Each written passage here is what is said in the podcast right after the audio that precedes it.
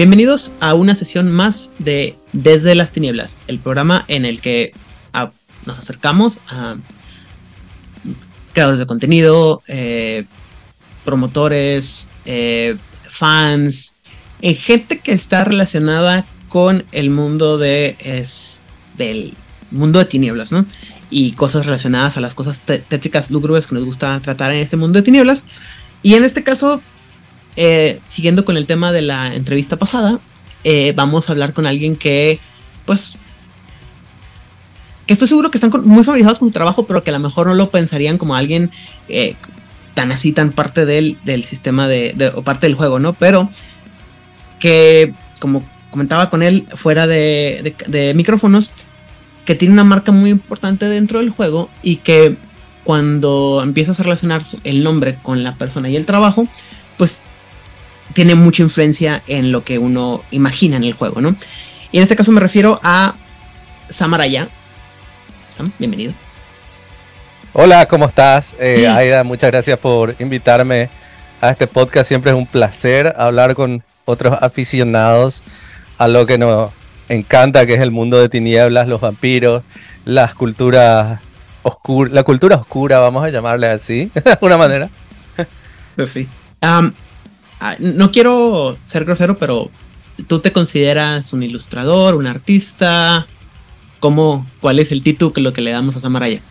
Y el título que tengo, eh, que debería de tener, es eh, propiamente dicho, es ilustrador y artista visual. Yo nunca entendí muy bien la diferencia entre las dos cosas. Para mí son lo mismo, pero desgraciadamente eh, la gente que maneja este tipo de cuestiones, le, les gusta mucho establecer esa distinción.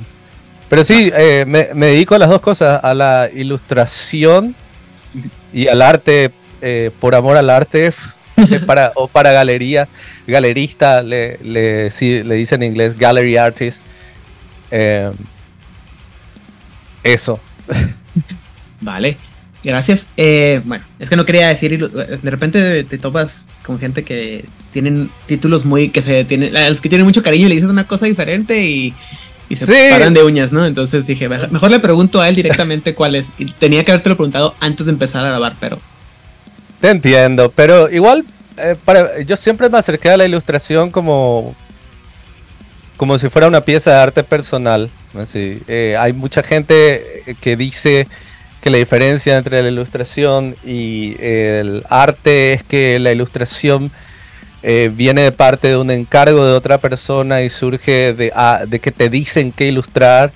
Y en mi caso, eh, es cierto, me, dicen para un libro de vampiro queremos que hagas vampiros, me dicen para un libro de momias queremos que hagas momias, pero yo quiero dibujar esas cosas.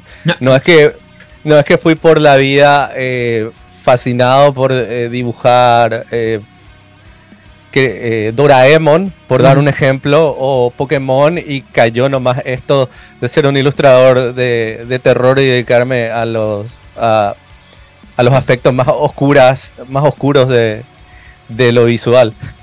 Pero, ok, Sam, eh, vamos a empezar. Me gusta empezar a mí desde el mero principio. Eh, cuéntame quién es Amaraya de dónde viene y primero que nada, cómo empieza o cómo entras, cuáles son tus primeros pasos a este mundo de las cosas tenebrosas, oscuras y tétricas. Y Samuel Araya nace en Paraguay en algún momento de los 80, Asunción del Paraguay, acá en el centro mismo de Sudamérica. Eh, toda mi vida me gustó el dibujo. En algún momento siempre me gustaron los monstruos Siempre me gustaron los malos de los, eh, de los dibujos animados porque siempre cambiaban, siempre tenían mejores diseños. Mejores eh, historias. También, sí. Pero principalmente era que siempre cambiaba porque eh, una serie que me, gusta mucho es Messenger. Messenger todos los todas las semanas se pelea contra un monstruo de la semana. Entonces, ¿contra qué monstruo se va a pelear Messenger? Todo, todo bien con el héroe. El diseño de Messenger me parece genial pero siempre era el mismo, ¿verdad? Salvo algunas cuantas excepciones, etc. Entonces siempre me fascinó eso. En algún momento de la adolescencia mis padres deciden meterme en un colegio eh, católico cristiano. Eh, que, estaba siendo eh, manejado por monjas. Aquí en Paraguay eh, no, sé cómo va el tema de la religión por, por esas latitudes, pero aquí en Paraguay es muy, muy recalcitrante la religión católica apostólica romana. Y en cierta manera también las sectas se están poniendo, las sectas evangélicas se están poniendo muy en boga. Y yo de ser un cristiano devoto paso a desilusionarme por la religión, paso a descubrir el mundo del heavy metal, principalmente el black y el death metal. Y me, enamoro de lleno con ese espíritu de rebeldía y con esa estética oscura. Eh, hasta, el punto en que, bueno, a nosotros nos toca el Satanic Panic de los 80 en los 90 en Paraguay, porque estamos 10 años retrasados de todo el mundo. Entonces recibimos, recibimos toda esa información de que todas estas cosas son satánicas, que jugar Dungeons and Dragons y yo inmediatamente paro la oreja. ¿Dungeons and Dragons qué es esto? Porque todo, todo lo satánico estaba buenísimo. todo lo malvado es genial, Tienen, tienen la mejor música, la mejor gente, los libros más divertidos. Sí, sí, sí, mismo en, los diseños de, eh, de vuelta. Eh, soy un chico de los 80, entonces eh, por más que no me gustaba mucho Masters of the Universe y Man, los juguetes de los malos eran los mejores. Ni que hablar de G.I. Joe. Los Cobra de G.I. Joe son un triunfo de diseño. Hasta ahora, no conozco a una persona eh, en su sano juicio que me diga, no, los buenos de G.I. Joe son el tema. No, vos coleccionás los juguetes de Cobra, son los mejores. Y, eh, perdón, y en eso eh, descubro todo, todo el mundillo del black metal, descubro particularmente todo el tema esto de los asesinatos en Noruega, Mayhem, Bursum, Dark Throne, eh, descubro las, bandas, eh, bueno, todas son bandas nórdicas, pero las bandas nórdicas que hablan de cuestiones vikingas, principalmente Bathory, que es una de mis favoritas. escuché el disco Twilight of the Gods de Bathory, que es un es una suerte de ópera con mezcla del soundtrack de Conan, es algo épico que me, y me enseña así que la música del heavy metal, el death metal o lo que sea, puede ser más de lo que tenemos en nuestra cabeza en lo que se refiere a estética y a recursos. Y en un momento en la secundaria digo, yo nunca voy a ser el mejor dibujante porque no, era el mejor dibujante de mi, de mi colegio, no era el mejor dibujante de mi curso, no era el mejor dibujante ni de mi casa. Mi casa, mis hermanos, mi papá dibujaba mucho mejor que yo. Digo, yo no lo voy a lograr como dibujante, por más que amo el dibujo, eh, voy a tratar de dedicarme a ser escritor. por suerte nadie va a ver las cosas que escribí en esa época. Entre ellas, ya que estamos hablando del mundo de tinieblas, se me, se me ocurrió un pitch para Mago la Ascensión, para el, el libro de tradición de la hermandad Akashic, si mal no recuerdo. de Akashic Brotherhood. Sí. No, eh, los tengo en, eh, en, inglés. No te preocupes. Bueno, y por suerte nadie, nadie va a ver eso. Pero en, en algún momento. Digo, siempre podemos publicarlo, ¿eh? Siempre te podemos ayudar a publicarlo. No, eh, y en una de esas, en la secundaria, eh, perdón, eh, ya terminada la secundaria, me, eh, me como todo este rollo que me vienen diciendo desde hace muchos años, que no se puede vivir del arte, que estoy que aquello, y me inscribo en diseño gráfico con la idea de que, bueno, voy a aprender a dibujar por lo menos. No sé que muy bien qué es diseño gráfico. Me entero de que no, no tiene poco nada que ver con el dibujo, por lo menos lo que nos enseñaron a nosotros, sino que era más eh, un tema de grillas, un tema de ordenar la información, de saber separarla y de eh, metodología de trabajo. Yo digo, esto es una basura, no es para mí.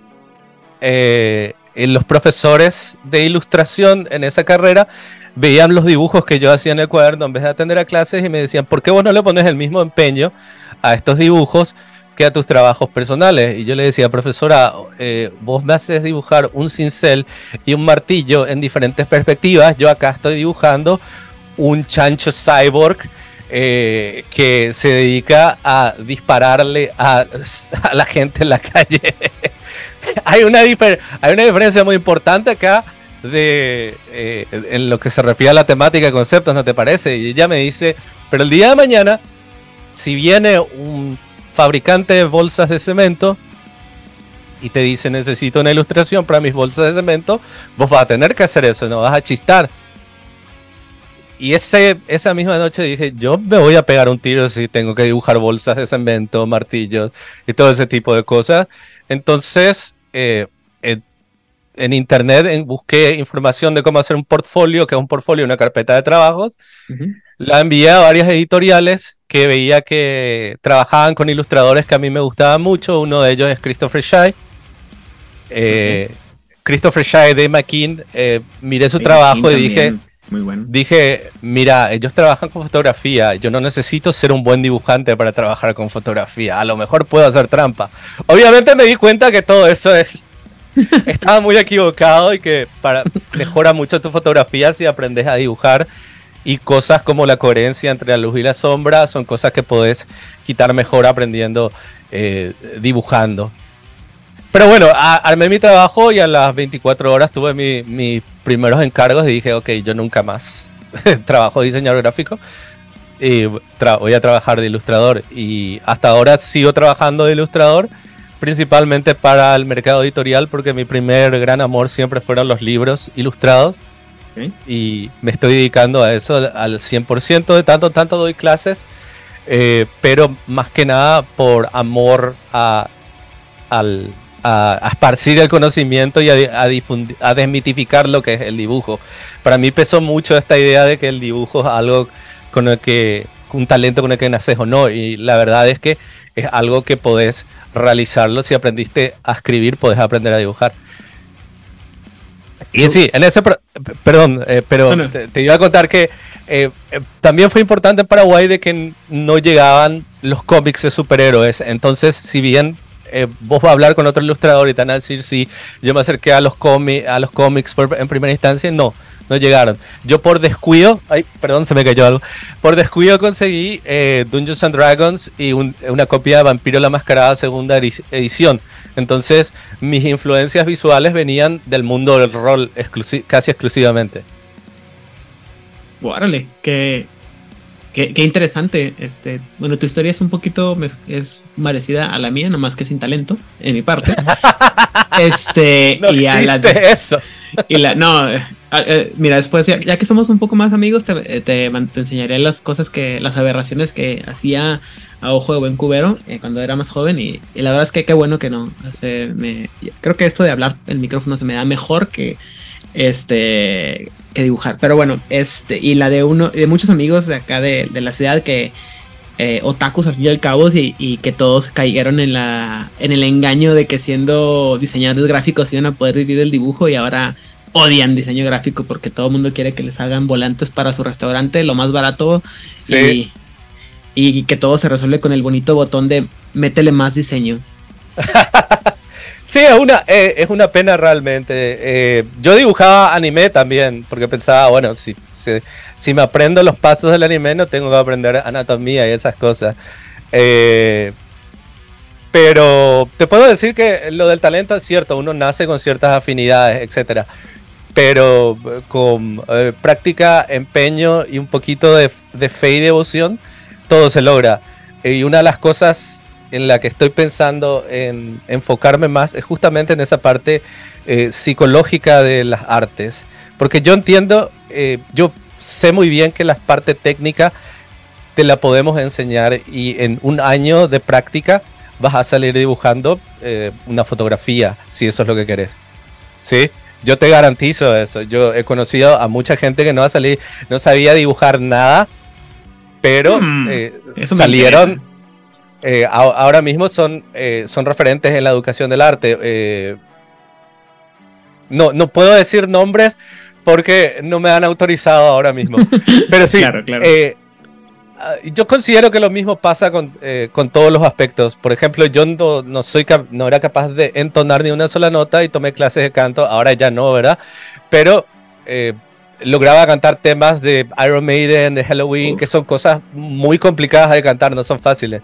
Y sin desafinar, no te digo que la voz sea linda, pero sin desafinar. Entonces, es, muy trillado, es muy New Age todo esto de que el ser humano es un conjunto de posibilidades infinitas, pero es cierto.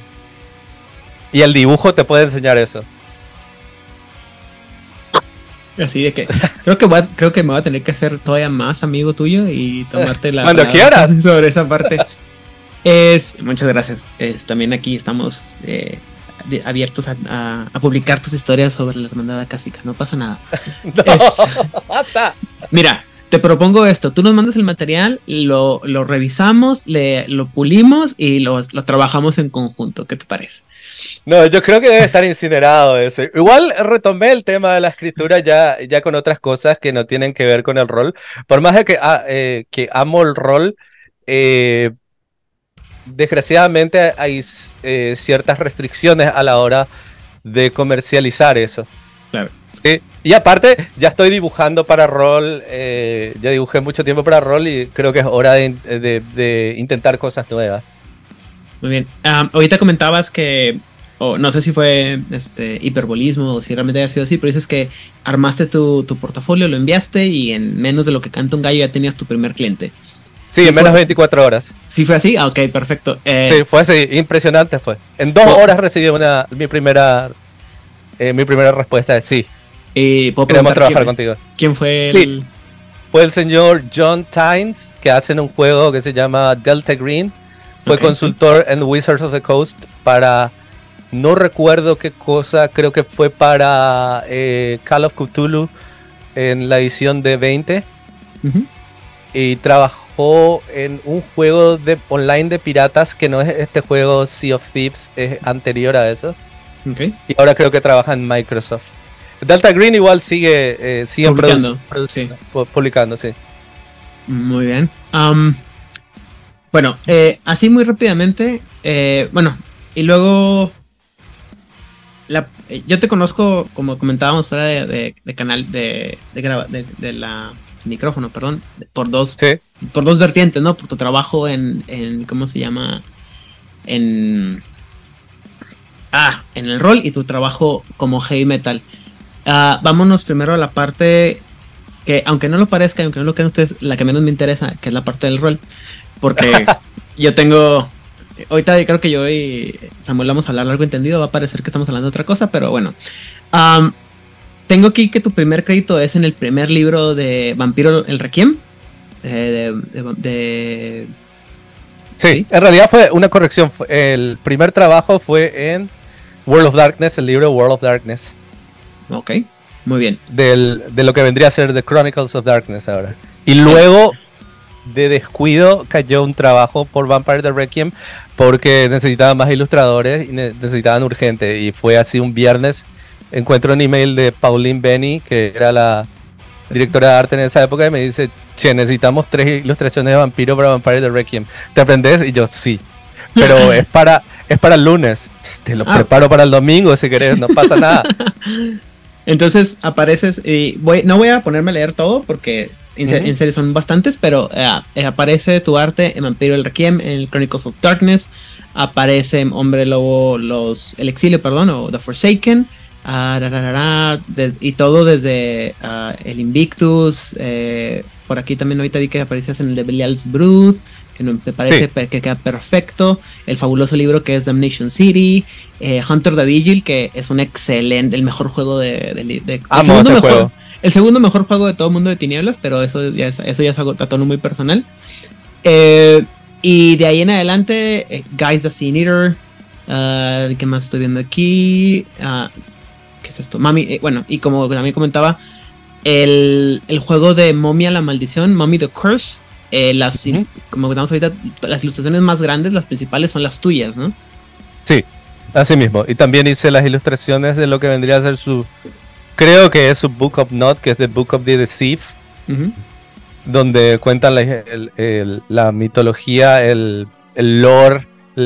¿Cómo le, le decís al lore en español vos acá? Mira, este, toda la gente le dice lore.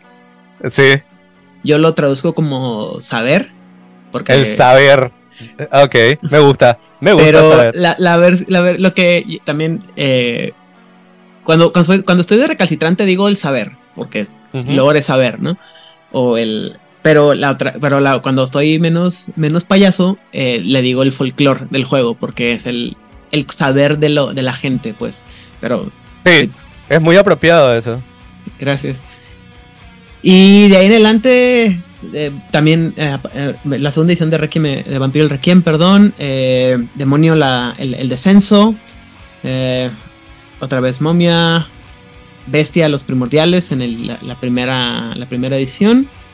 Darkeras. Eh, Promethean the Created en segunda edición. O sea, estás metido en todo lo que tiene que ver con las primeras y segundas ediciones de, eh, Chronicles de- of Darkness. Chronicles of Sí. Darkness, ¿no? Sí, también hice varias cosas para eh, Vampiro, la 20 edición. Sí, ve- 20 aniversario, ese es la 20 edición. La El 20 B20. aniversario, el B20. Hice un juego de mesa de Vampire the Requiem que se llama Prince of the City. No, ¿tú le hiciste el arte? Hice el arte de lo que es el tablero. No, te- no te voy a platicar que tuve que piratearme todo ese tablero. No, no pasa nada. Igual no nos pagan regalías ahora, así que. Y aparte, eh, bueno, eh, en Sudamérica eh, la piratería es cultura. No, fue muy chistoso porque lo que me refiero es que lo que pasó fue algo así. Un, un conocido me vendió el juego y cuando me llegó el juego, llegó sin el tablero. Qué bajón. Y así como que... Y lo peor es que no me di cuenta hasta que lo iba a jugar. Con unos, con unos conocidos y me quedé traumado y, unos, y un amigo, también diseñador gráfico, haz de cuenta que armamos el tablero, o sea, encontramos una imagen con el tablero así en blanco. Encontré ¿En la- serio? Ajá. En, en Wow. un PNG más o menos manejable. Encontré los. Este, le hice un mapa de, de qué, dón- qué cosa, qué texto iba en cada, en cada casilla. Qué o sea, eh, así. Él encontró las fuentes, lo armamos, lo, me hizo una y lo, y lo mandamos a imprimir una lona. Y, a él y- y el, mi tablero es una lona con la imagen. Entonces, soy- Está bien. Perdone usted.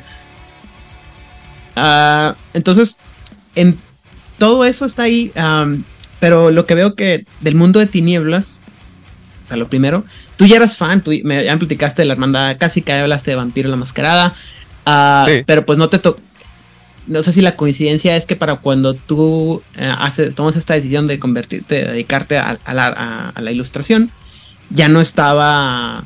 Ya no estaba la edición entonces de. Ya estaba Requiem, ¿no? Era lo que No, no, no. entender? Eh, O o cómo- la pregunta mejor es, ¿cómo llegaste tú a trabajar al, a White Wolf? Sí, eh, estábamos en una li- un mailing list. Mire, imagínate la época. Mailing list porque no había, eh, no en un foro ni nada por el estilo, ningún grupo de Facebook, ningún grupo de WhatsApp. Un mailing list con un ilustrador que no recuerdo su último nombre, su primer nombre era Talon, Talon, algo así. Y en una de esas, eh, él habla de que trabajaba para la línea Sword and Sorcery de Necromancer Studios, que era una línea de la White Wolf en la época que se dedicaba a hacer eh, suplementos para Dungeons and Dragons, la edición D20, el Open Game License de Dungeons and Dragons. Y nos dice, yo le pregunto de, de puro cara dura, de puro cara rota, che, eh, ¿será que me podés dar la dirección del email del director de arte de White Wolf? Porque me encantaría trabajar para ellos. Y ahí saltaron todos, aprovechando, bueno, ya que este tipo eh, metió la mano, yo también, yo también quiero, yo también. Y me dice, vos, esperen un rato, voy a preguntar eh, con el director de arte si es que le permite, eh, eh, me permite Compartir su correo. eso, compartir esta información.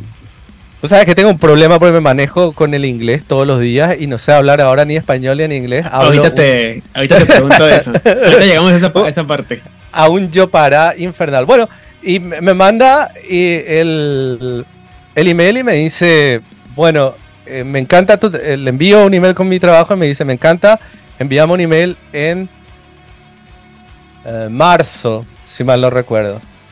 Y yo estaba muy feliz, sabía que seguí- seguía Mundo de Tinieblas y veo que se anuncia Gehenna. No, se va a acabar. Claro. Bueno, y ahí en marzo le envío un email y me dice, sí, estamos preparando un nuevo World of Darkness. eh, queremos, necesitamos tres ilustraciones y me dice, haceme lo que quieras con tal. De que, ¿Vos conoces World of Darkness? Me pregunta. Sí, yo conozco el World of Darkness, soy un gran fan de, de ello. No le dije en ese momento, eh, yo corrí, eh, corrí todos los Giovanni Chronicles menos la 4 porque a pesar de lo malo que el primer libro de Giovanni Chronicles es, el 4 es el peor de todo. Eh, pero sí. me- entonces me dice, haceme cuatro ilustraciones que muestren misterio y horror. Y yo te voy a decir, sí, no, puede ser. Y le envié cuatro, no, tres en realidad. Y me dijeron, me encanta, perfecto. Estás. Eh, em, y posteriormente a eso, eh, ya recibo los libros y ya me entero que es una edición diferente, que tiene cosas eh, muy diferentes en Vampiro más que nada. pero World of Darkness me encantaba. World of Darkness, yo soy un gran fan del juego de rol Call of Cthulhu. Y yo corría los módulos de Call of Cthulhu con el sistema World of Darkness. En vez de humanidad usaba eh, en vez del el contador de humanidad como estadística, le ponía... Eh, locura. Locura, exactamente. Porque en Call of Cthulhu hay una habilidad que se llama Spot Hidden y otras que tienen que ver con la percepción, que siempre me pareció muy raro que estén separadas, pero bueno, ñoñadas, ya ves. Entonces decía, me, me tiene más, eh, más, sentido utilizar este sistema que a la vez es más fácil de, de explicar. Me van a matar todos los jugadores de Call of Cthulhu.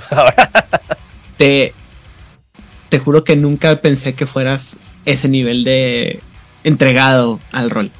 No, totalmente. Hasta ahora seguimos jugando rol todos eh, todas las semanas. Vamos a empezar una partida de. Voy a empezar a narrar The One Ring. Y hace poco terminamos la maldición de Strat de Dungeons and Dragons. Próximamente en el canal de Twitch de Samaraya pueden verlo narrar. no, no te creas. Este. Ok, este. Wow, wow, qué, qué sorpresa, te digo, no. Eh, yo voy a hablar como si te conociera mucho, pero insisto. Te, eh, sí, hablad, por favor. La, sorpresa es que yo conozco, yo conozco el nombre de Sam en realidad, o que es lo que le comentaba ahorita, eh, por dos cosas. Primero que nada, por el, libro de Momia, la, la maldición, es donde más identifico tu arte. A pesar de que, como es bien sabido a los escuchados de nuestro podcast, a mí no me gustan los, los juegos de Momia, ninguno de los dos.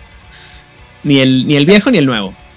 Está bien, a, mí eh, yo lo poco que leí de Beast de Primordial no me gustó mucho tampoco. Y del, resto, desgraciadamente, no, tuve tiempo de leer. De, ¿Cómo se llama? Este, este nuevo que salió donde eran híbridos. Deviant.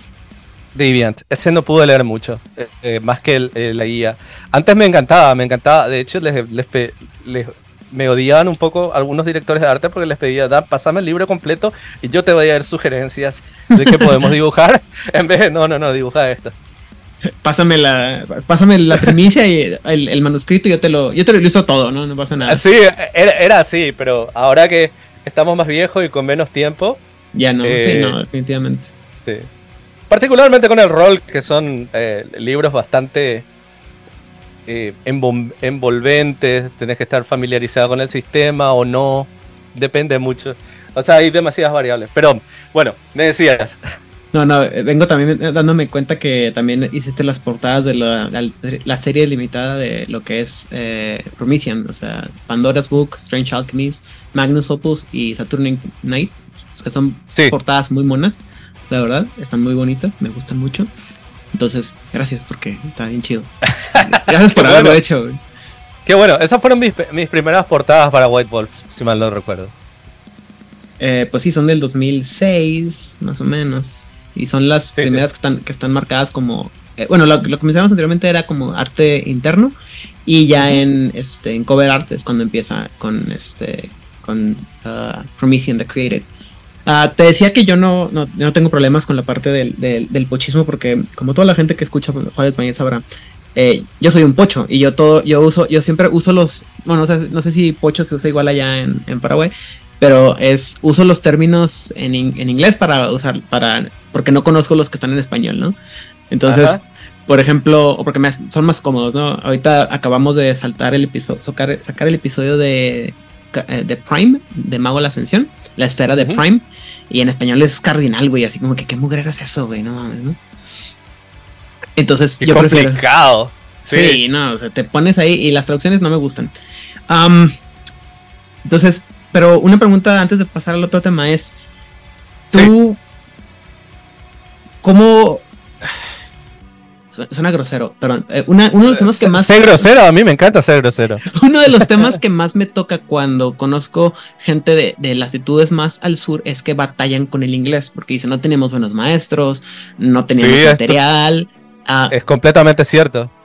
Pero, ¿a ti cómo, cómo llegaste a ese punto en que pudiste, o sea, discúlpame, suena muy grosero, ¿no? Que te pudiste comunicar con compañías norteamericanas al tú por tú y, y bueno. No, no, no, No, no te preocupes, sentite libre de, ser grosero como quieras. Eh, y así, fue cuando me, así fue como Samaraya me bloqueó para siempre en todas las redes sociales. Así fue como salió la orden de, captura. Eh, pero eh, en mi mamá, a mi mamá le encanta contar esta historia de cómo a mí en el colegio me costaba mucho hablar inglés, pero igual la profesora me ponía un excelente porque notaba que, que trataba, pero no me gustaba. Hasta que ocurrió un gran milagro en nuestra casa que adquirimos una serie de juegos eh, de Sierra que son aventuras gráficas. Uh, hace años. Ya, ya no existe Sierra, güey. No, no existe Sierra. Ahora es. No, no, sé, no sé qué compañía tiene los derechos. Bueno, y adquirimos el Laser Suite Larry, que tenía la promesa de sexo. Uh. Entonces, como jóvenes con morbo, empezamos a aprender. Y son, eran aventuras de texto, eh, perdón, no de texto, sino que tenían una interfaz gráfica, pero vos tenías que escribir en el texto qué tenías que hacer. Entonces me sentaba con un diccionario y le metía. Y a, partir de ahí descubrí un juego que me, me, encanta y que me hizo la persona que soy, que es el Ultima 7, es un juego de rol, el, uno de los primeros eh, mundos abiertos, por así llamarle, de la historia de los juegos de rol, eh, donde hablaban con, eh, con inglés arcaico y esas cosas. Entonces me, puse a estudiar. Para algo decía, para algo tiene que servir toda esta mierda que nos tiran en el colegio. Y, una cosa. No, no, y esto es antes de que escucharas a Tiros Tragedy y cosas por el estilo, ¿no? Claro, obviamente. nunca me gustó mucho Tiros Tragedy, pero es muy buena banda, ¿eh? eh que eh, sos fan de Tira ¿verdad? Ya, eh, soy fanático de del Aegis, que es el, uno de los que usan así como que más inglés, este, ¿cómo se dice? Antiguo. Y luego ya los, el, Music y el, ah, ah, no, ¿cómo se llama el otro? Que es también electrónico. Que son los últimos, así como están en medio antes de que cambien de vocalista. recuerdo el disco electrónico, ¿eh? Pero no recuerdo el nombre. Era Liv Christine, la vocalista de, de los Tres sí. Bueno, y eh, enganchando por este, tema de, toda esta cultura, por ejemplo, cuando salió el Castlevania eh, Symphony of the Night, lo conseguimos en japonés primero eh, y dije, bueno, voy a estudiar japonés, que duró muy poco, pero es una materia pendiente. O vi que hay una, unos módulos para Call of Cthulhu en francés, que son los franceses y sus juegos de rol y sus cómics, los bandes de cine, perdón a los franceses por eh, cómo pronuncio bandes de cine. Eh, son exquisitos y me encantaría aprender francés. Entonces todo siempre es por, por, esa búsqueda de, de, la cultura de la cultura ñoña, lo geek. Bueno, pues a mí me ganó el alemán y el, ¿cómo se llama? El italiano por uh, Blue Tangle y Lucky Cole. Entonces, sí. pues ya, estamos ahí. Eh, te entiendo claramente. Y bueno, eh, entonces sí hubo ahí un tema y luego, como dices tú, te hiciste black metalero. Eh, sí, también. Y si eras parte del Círculo Negro Paraguayo, en andas quemando iglesias y demás. Sí, sí, con las, eh, aquí en Paraguay todas las construcciones son de ladrillo, así que son un poco difíciles de quemar, pero lo intentamos. Vaya. Sí, aquí también es un poco es un poco difícil este llegarle a los talones a, cómo se llama, a Barg y su grupito porque pues ellos e, iglesias de madera que fácil, así hasta así yo hasta yo. Sí. Así cualquiera. sí, claro, yo lo hubiera hecho tres veces, ¿no? No te creas, no. Bueno, sí, pero no. Eh, bueno. Y y la, la, versión o la forma en la que yo personalmente, Aidan Rodríguez, conozco el nombre de Samaraya es por que como le comentaba fuera de micrófonos, yo soy muy, muy, muy, muy, muy, o fui muy, muy, muy, muy, muy fanático de una banda que se llama Cradle of Field. Para todos aquellos que no la conozcan, bueno, pues una banda que se la pasa hablando, tienen un duende que canta sobre vampiros y, y monstruos. ¡Pobre Mira, yo no soy la persona más grande del mundo, pero yo sé que soy más grande que Danny Feld. Muy bueno, sí, muy bueno. Aparte, este, en algún momento me tomé las, este, me tomé la, el tiempo de encontrar las columnas que escribía Danny para, este, para la Metal Hammer en Inglaterra. Y el primero que se tira carro, o que se da carrilla a sí mismo, que, que habla sobre lo, lo, pequeño que es Danny Field y hace mofa de eso, es Danny Field. Entonces me siento en la libertad de, decir que. Ah, mira, mira. que, es un, duende metalero que habla sobre vampiros y demás monstruos. Y en algún momento, no me acuerdo bien la fecha, seguramente tú lo vas a tener más claro que yo. Eh, eh, Fue en el 2006. Del 2006, míralo. Este, tenían, estaban trabajando con Roadrunner, ¿verdad? Todavía, sí, ¿verdad? Sí, Roadrunner Records. Estaban con Roadrunner Records y eh, salen, sacan este disco, de uno de los de las mejores épocas de Cradle Field, en la que sacan este disco eh, concepto no, concepto como los que suelen sacar Field, sino así muy, muy amplio, que es cuando creo que es cuando hacen su mejor trabajo los chicos de Field, cuando como tienen un tema así central y, van despepitando, ¿no? Sí. Que es este, este disco que se llama Thornography. O en español algo así como espinografía, una cosa así, ¿no? Sí, sí, sí, sí.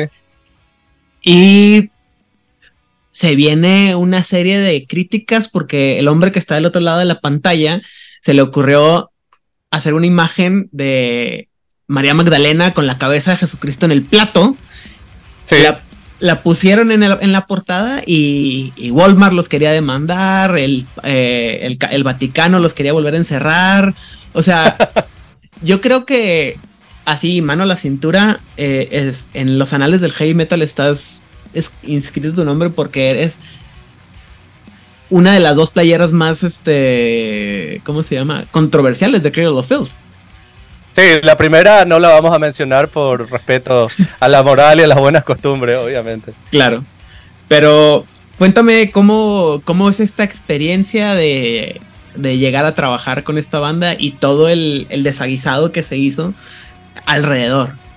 Bueno, te voy, eh, te voy a tirar una bomba eh, después, eh, en un momento de esta historia, pero me, gusta anunciarla. Eh, en la época de MySpace yo escribo al sello discográfico del bajista. En esa época de la banda, Six Six Records se llamaba el bajista, Dave, Dave Pius, sí. Y me dice, che, me le, envío, le digo, che, si, si querés trabajo alguna vez para las portadas de tus discos, escribime me escribe, me dice, está muy bueno tu trabajo, me gusta mucho. A la semana recibo un email de la manager y, yo tuve que googlear el nombre de la manager porque no creía que era de Cradle Field. No puede ser claro. que sea Cradle Field. Y después ya nos empezamos a comunicar con Dani eh, sobre el arte de la, de la portada del disco. lo primero que me dijeron es hacer una imagen de lo que quieras para nuestro tour que se va a llamar Dreaming of a Shit Christmas, eh, soñando con una Navidad de mierda, eh, que va a ser en Inglaterra. Y les hice una imagen de la Virgen María sosteniendo un, Cristo abortado. Y les gustó mucho, la, eh, imagen salió impresa con, con, el nombre del artista anterior. De eso me quejé, decía copyright Matt Lombard y era en realidad Samuel Araya. Recuerdo que entré en un dilema moral porque me querían pagar muy poco por la imagen. Me querían pagar solo 200 libras esterlinas, lo cual es una miseria para, lo que es la banda. el eh, proyecto, ¿no? Porque vas a hacer la imagen del, proyecto, del tour. Del tour, ok.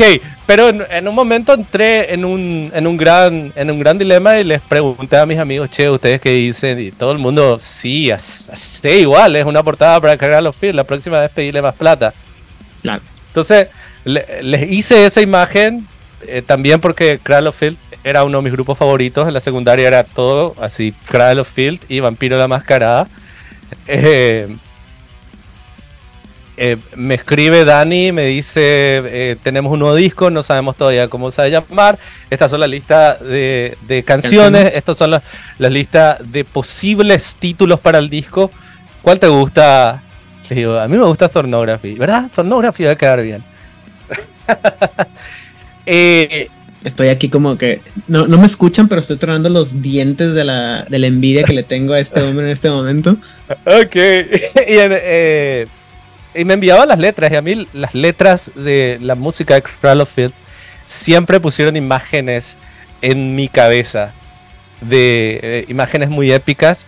Y, con, sí, y con Pornography yo estaba, eh, estaba en la época en que estaba bien, estaba investigando mucho, eh, perdón, empezaba a investigar sobre el tema de la fotografía espiritual en la época de los seances o eh, sesiones espiritistas victorianas, que eran unos fotomontajes bastante precarios, pero en la época vos no sabías lo que era una fotografía, no sabías cómo se veía un fantasma, entonces era impresionante. Yo digo, bueno, para mí, espinografía debe ser algo así, como un tipo de fotografía donde captas los blasfemos de la existencia y todo eso. Y les, les gustó el concepto mucho. Eh, un día despierto y veo en una página que seguía que se censuró la portada. Y yo, ok, bueno, vamos a hacer otra portada. Y después, y acá viene la bomba, viene y me dice, eh, vamos a usar la misma portada. Y luego te vamos a pagar para hacer otra portada que vamos a decir que es la censurada. Es una mentira blanca. Y les digo, pero a mí no me gusta mentir. Porque puedo ser satánico, diabólico, metalero, pero jamás mentiroso. Sí, pero no quiero, no quiero mentirle a la gente. No, pero es una mentira blanca, sí. Aparte, todo el mundo hace este tipo de cosas. Eso es una mentira blanca y todo el mundo hace este tipo de cosas. Ya vino de parte de mis amigos. Eh, no, no vino de, de, parte de Dani. Pero sí me dije, eh, sí me dije, de parte de ellos sí vino. Eh, necesitamos que hagas la portada que es supuestamente censurada. Entonces, hagas la misma portada de Thornography pero la más blasfema, la peor. Y ellos empiezan, yo no me di cuenta, eh, no estaba ni enterado, pero eh, resulta ser que ya estaban comentando cómo era la portada censurada en, entrevistas y luego me pasa la lista de las cosas que dijeron y yo, ok, dale. Y al final no, no logramos llegar a un acuerdo económico con, el, con la, con la manager, con la manager eh, para, que, eh, para hacer los cambios. Entonces dijeron, bueno, está, vamos a olvidarnos que hicimos esta historia. Al final creo que lo que hicieron fue que pusieron el, un slipcase, ¿no? una cobertura de cartón y tenías que quitarla para ver, algo así, ¿no? Vos sabes que esa parte no recuerdo, pero es la primera vez que confieso que, eh, que fue, hay un elemento muy importante de Mentira Blanca, de tanto en tanto me, vienen, me venían emails de gente, che, mostrame la portada, eh, prohibida de Cradle of Field y yo no sabía qué decirle. Y yo digo, yo soy tan, tan hereje, pero no soy capaz de sostener una mentira. O sea que, pero, pero entiendo, o sea, a ver, déjame ver si entendí. Entonces, te, di, te dijeron que había que, te dijeron, empezaron a hablar sobre esta versión todavía más blasfema que la que, que la que, la que vimos al final es la versión eh, ya retocada para que no fuera tan blasfema. Te dan todo este guion de cosas que tenías que poner y, no y al final no se hace por cosa de dinero.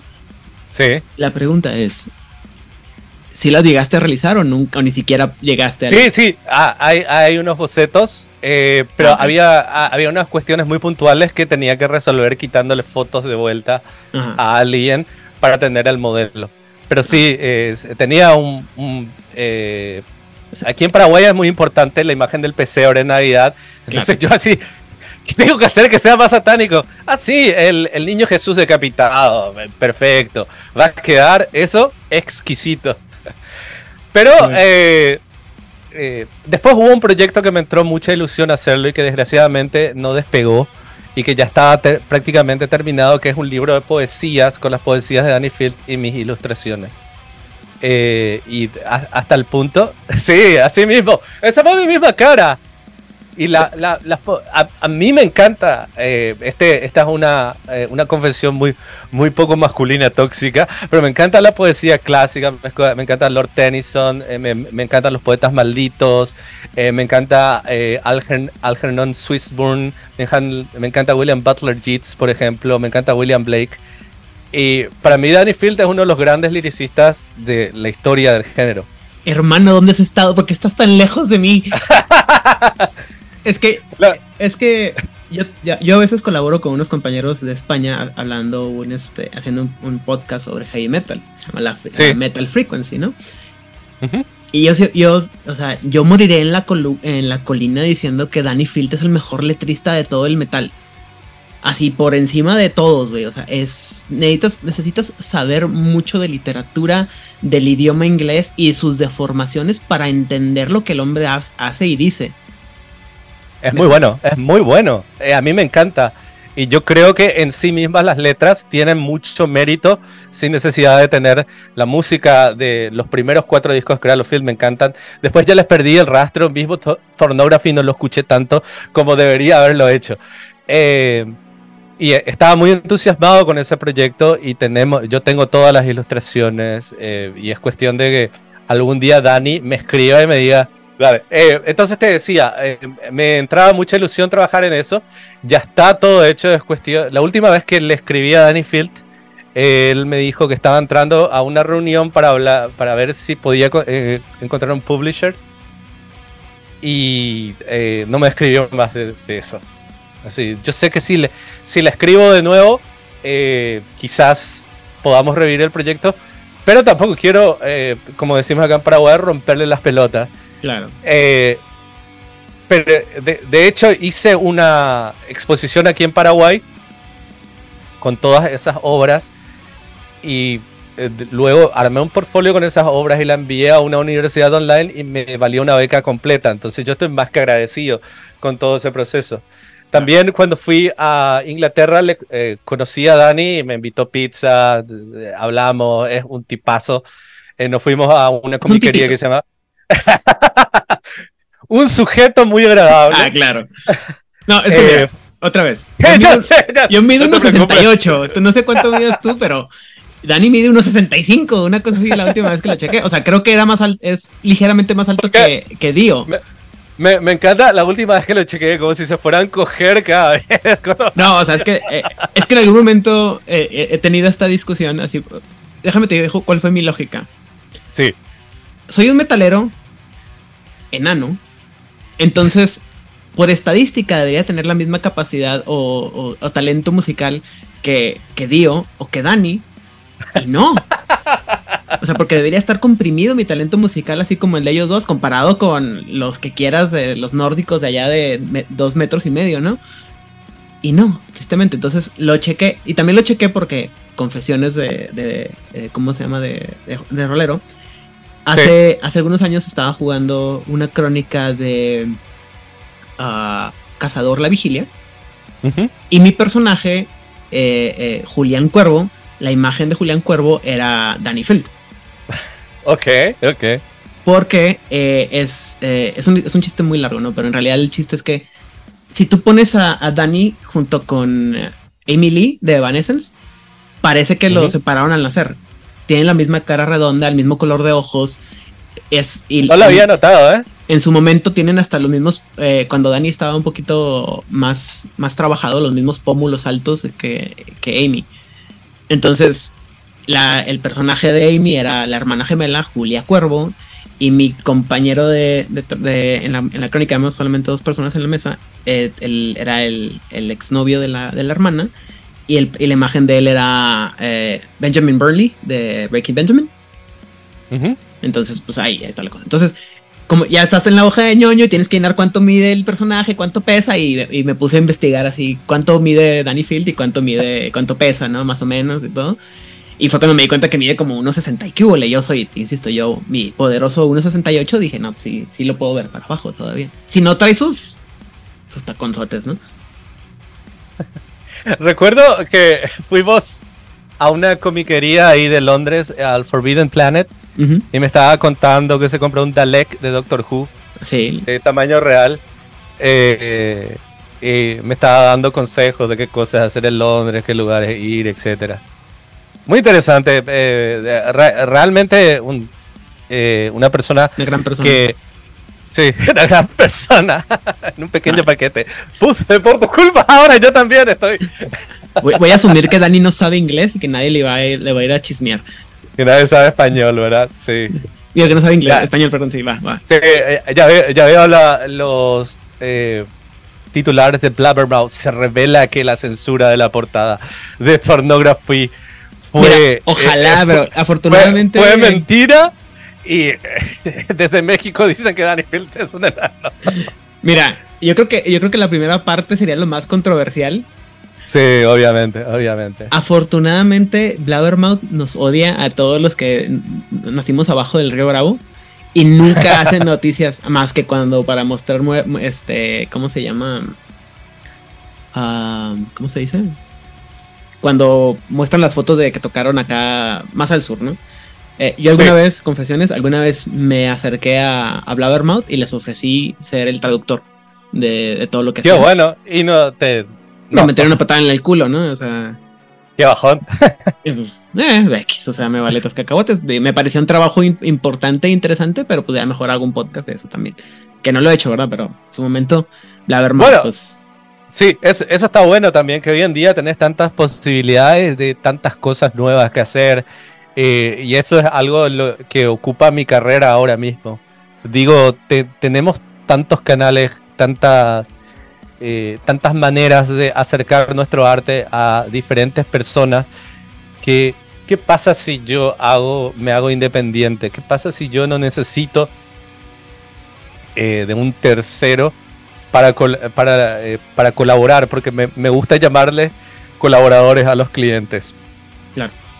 Como te decía, lo de Cradle of Field se sintió como una colaboración, se sintió como un genuino, un, genuino respeto hacia mi trabajo eh, y respeto hacia la visión que yo tenía, porque era haces como quiera el arte y en base a eso nosotros también trabajamos ciertas cosas. en el arte de fonografía hay unas pequeñas cajitas. Y yo dije, estas son cajitas que tienen eh, maldiciones. Y me dijo, Dani, ah, mira, esas son unas cajas vudús, creo que se llaman gris gris, gris, gris o algo así, o gris gris. Se escribe gris gris. estás haciendo cajas vudú, sí, me gusta. Y yo empecé a, leer sobre vudú, ah, mira, vamos a incorporar esto. Y e, ese es el tipo de cosas que a, mí me, me encienden como creativo. No el, mira, dibujame este personaje que le esté eh, prendiendo una patada voladora en estilo Wing Chun a tal persona que tiene 400 años eh, como vampiro, etc. Estoy, estoy revisando tu, página, el, arte que tienes en tu página, eh, este, y me... Porque me, me, llamó mucho la atención que tienes una, una pieza que lleva el nombre de una de mis canciones favoritas, de una banda que, que nomás esa canción es, ¿eh? que es The Misfits, que es Dig Up Her Bones. Una de mis canciones favoritas también. Obviamente, porque si no, no estaría ahí, no estaría ahí en el, en el papel, ¿no? Pero... Sí, y me, me, me, encantó el videoclip donde tiene escenas de películas clase B y está la, la, esposa de Frankenstein. Y cuando terminé la imagen, no tenían el mechón, el mechón canoso que tiene la esposa de, de Frankenstein. Y dije, ¿cómo se puede llamar esta imagen? Y dije, no, se va a llamar Dick of Empezó a sonar Dick of Bronze. Y muchas de, mis obras tienen nombres de, de canciones que me gustan. También me inspiro mucho en los nombres en eh, bandas como Sarcófago y mismo los noruegos no tenían un, eh, un manejo completo del inglés y usaban un inglés medio, eh, medio incómodo, medio awkward y me, gusta mucho eso. No, eh, no, tengo un ejemplo ahora mismo en la cabeza, pero trata siempre. Aparte de sarcófago, pues también así empezó Sepultura, ¿no? Sí, también, también, también. Que no me acuerdo si es una. Tradujeron una canción de King Diamond, si no me mal recuerdo, y por alguna razón, alguna palabra que usaron es este. Se la tradujeron como sepultura en lugar de que debe ser así como coffin o algo así. No, ¿cómo se dice? Pero así empezaron los hermanos Cabalera y 30 años después, o 40, estamos aquí, Hablando de ello. Ahora me hiciste acordar de una frase, por ejemplo, de, de Sepultura. Eh, una parte dice Biotech is Godzilla, que es un inglés medio. No, entendés lo que quiere decir, pero no estás seguro si realmente se tiene que decir así. Y ese tipo de cosas me fascina. Claro. Tiene, tiene su encanto. Eh, bueno, esto, esto, esta muy interesante historia y te lo, te lo agradezco mucho que me la hayas contado porque, insisto, es uno de los discos que me gusta de Field. Nunca va a ser el Dustin Race ni el glorioso Midian, pero es este son discos que me gustan mucho, ¿no? O sea, lo, aprecio. Es el 2006, más o menos, entonces lo que yo veo es que estás, en esta época estás tú eh, malabareando trabajo de rol y trabajo de heavy metal, porque aparte no nomás trabajaste con Cradle of Field, has trabajado con otras bandas, ¿no? Eh, ahorita no me acuerdo alguna, pero recuérdame, la, refrescame la memoria, tú lo tendrás más. Trabajé para la banda Elven King de Italia. Simón. Eh, trabajé para una banda de death metal recientemente que se llama Killing Addiction. Trabajo actualmente colaboro para una, una banda progresiva que se llama Big Star Eh, eh, hice varias cositas, ahora no puedo creer que no me esté acordando, muchas cosas para bandas paraguayas. El problema con... yo soy un ermitaño y el problema con las bandas es que tenés que ir, tenés que conocerlos, tenés que establecer un vínculo. Yo no soy de, quedarme 12 horas enfrente de un hotel o una hora después de un concierto para pasarle la mano a, alguien y socializar. Eh, se me quedó una, una, frase de un artista que decía, querer conocer al escritor de un libro que te gusta es como querer saber más de patos si te gusta el foie de gras. y, se me quedó esa frase para, para justificar mi apatía social. En cambio, con con el mercado editorial, eh, con el público editorial, es mucho más fácil, es enviar un email, es ir a una reunión de tanto en tanto. Entonces, eh, por más que conozco mucha gente que trabaja en, lo que es traer conciertos acá en Paraguay y en Argentina, con lo que es estar con los músicos, y que tienen más de que una historia truculenta que no se podría contar eh, con, conocidas estrellas internacionales. no, sí, vino Tiberio, el gato oficial del podcast, eh, de esta entrevista. Eh, te, decía, no, no me surge eso, no me surge. Una, eh, por ejemplo, una vez conocí a George R. R. Martin, ya en el, en el apogeo de Game of Thrones, y lo vi tan cansado, a lo mejor fue mi, mi impresión nomás, pero lo vi tan cansado de saludar gente, tan en modo automático, tan agotado de socializar, con una cara de quiero que me dejen en paz, que dije, ¿para qué? dije, mira, yo podría acercarme ahora mismo y mostrarle mi portfolio, pero siento que, lo voy a molestar. Lo hice igual, ¿verdad? Pero bueno. Pero es que también es una oportunidad que no vas a, a, ¿cómo se llama? A desaprovechar, ¿no? obviamente, si vos estás en, un ascensor con Steven Spielberg o con eh, tu director favorito de turno, en esos cinco minutos, hey, mi idea para una película trata sobre esto, esto le vas a decir. Pero eh, esa, parte, esa parte activa es la que me falta. Eh, y estuve en contacto con muchos músicos de muchos grupos importantes, muy importantes, pero no eh, no surgió por eh, motivos ajenos. O sea, no porque no quisiera, sino porque, como dices, no, tema de, dinero, del management. Sí. Y eh, también, mientras más viejo me vuelvo, yo tengo 42 años, no, 43, tengo 43 años. Es un joven, no te preocupes. Sí, aprecio mucho esta idea de eh, lo que te describía de Field, de esa libertad artística, de ese sentido de colaboración. Y se quiera o no, eh, yo encuentro eh, en, el heavy metal muy poco de eso. Ah, veo que muchas veces... No quería llamarle ego para, vamos a ponerlo dentro de una dentro de un término Visión artística.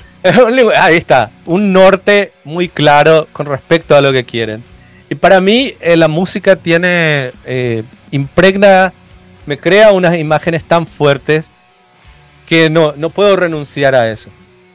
Pues Entonces, eh, un grupo, por ejemplo, que me encanta, me encanta es Morbid Angel. Pero no sé si yo pudiera trabajar con Morbid Angel si ellos vinieran y me dijeran, queremos una calavera con cuernos en la portada y y tengan así específica dibujada una calavera y quieran que yo dibuje eso. ¿Cómo le vas a decir que no a, David Vincent? David Vincent ya no está más, está Trey Asactot nomás. Sí, no, ya sé, porque ahora, este, Morbid, perdón, uh, David Vincent ahora trae a I Am Morbid, ¿no? Si no me equivoco. I Am Morbid, I Am Morbid, así mismo, sí.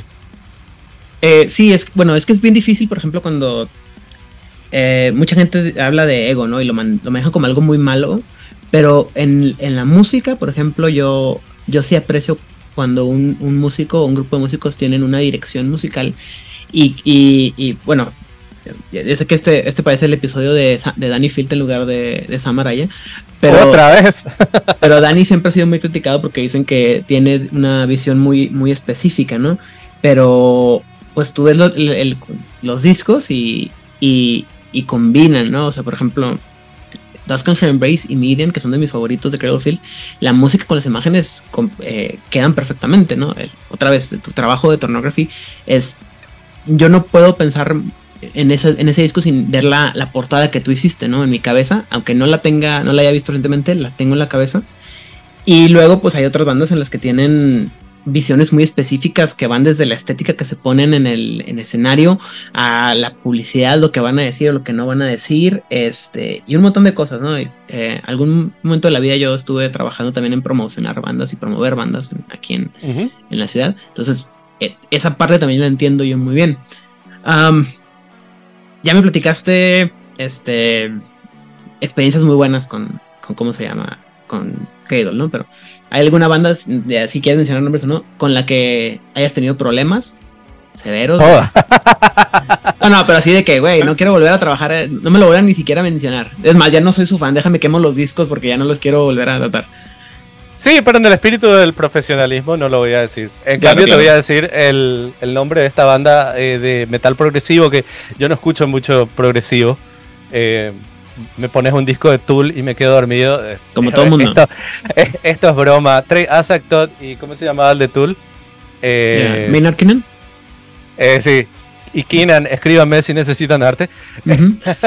Por favor. Em, con ellos me, gusta mucho trabajar porque ellos me dicen, vos sos nuestro... Eh, Stian Torgenson o Thor Torgenson era el que hacía las portadas, eh, que era un portadista muy famoso, creo que hizo la portada de Pink Floyd de Division Bell y, otros grupos.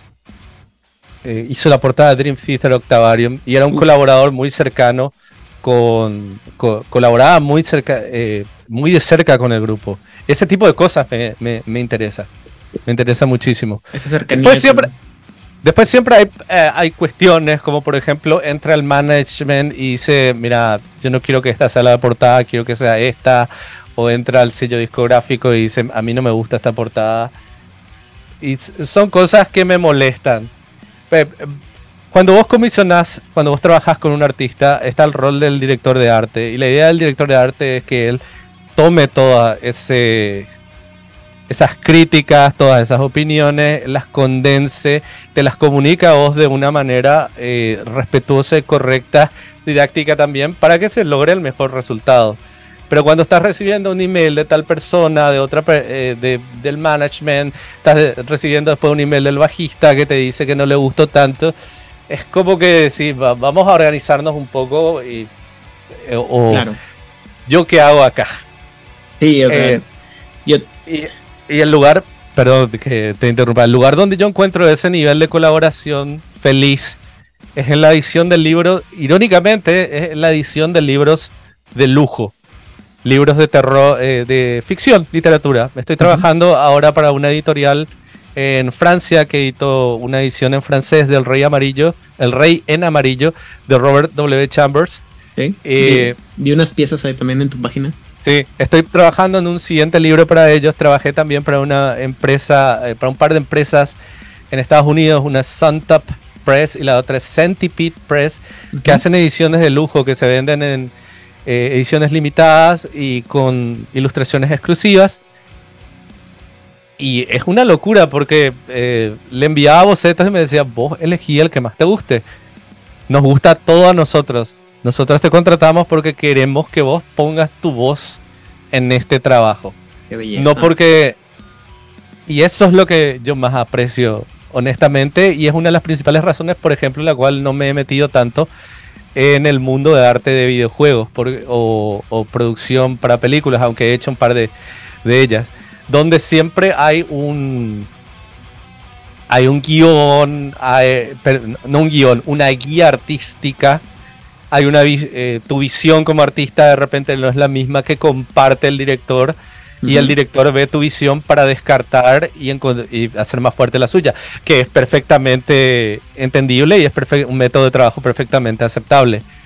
Pero el que yo prefiero es donde por, eh, vamos a entrar en una cuestión de, de, ego, si se quiere, es donde yo, eh, donde existe una sinergia o donde yo tengo eh, completo control artístico.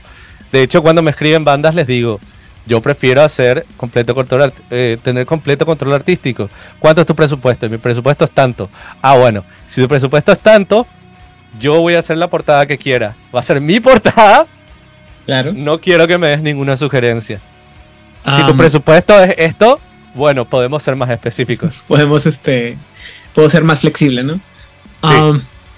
me parece interesante toda esa parte, sobre todo cuando trabajo. Ahorita mencionabas que eh, tomaste clases de canto. ¿Eres músico? Eh, no, no, no. Eh, me, gusta, me, gusta mucho cantar. Eh, no, se me, no se me daba el, grit, el gritar a lo black metal o death metal, ni la voz cultural. Entonces tomé clases de canto. Ok, te pregunto porque uno de mis artistas gráficos favoritos es Niklas Sundin, eh, también guitarrista de.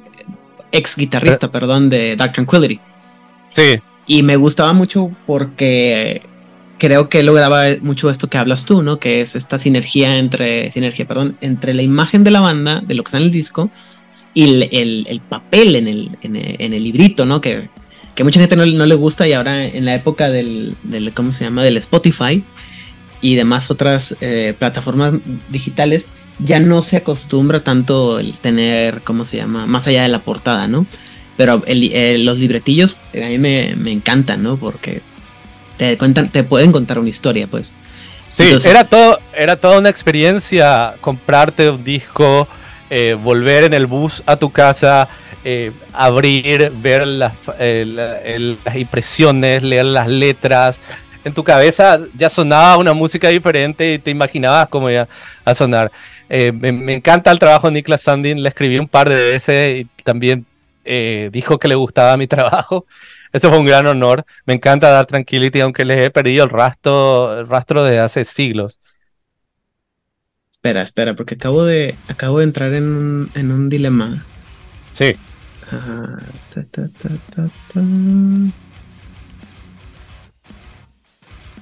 ¿No hiciste la portada del, del Alpha Noir y Omega White, verdad?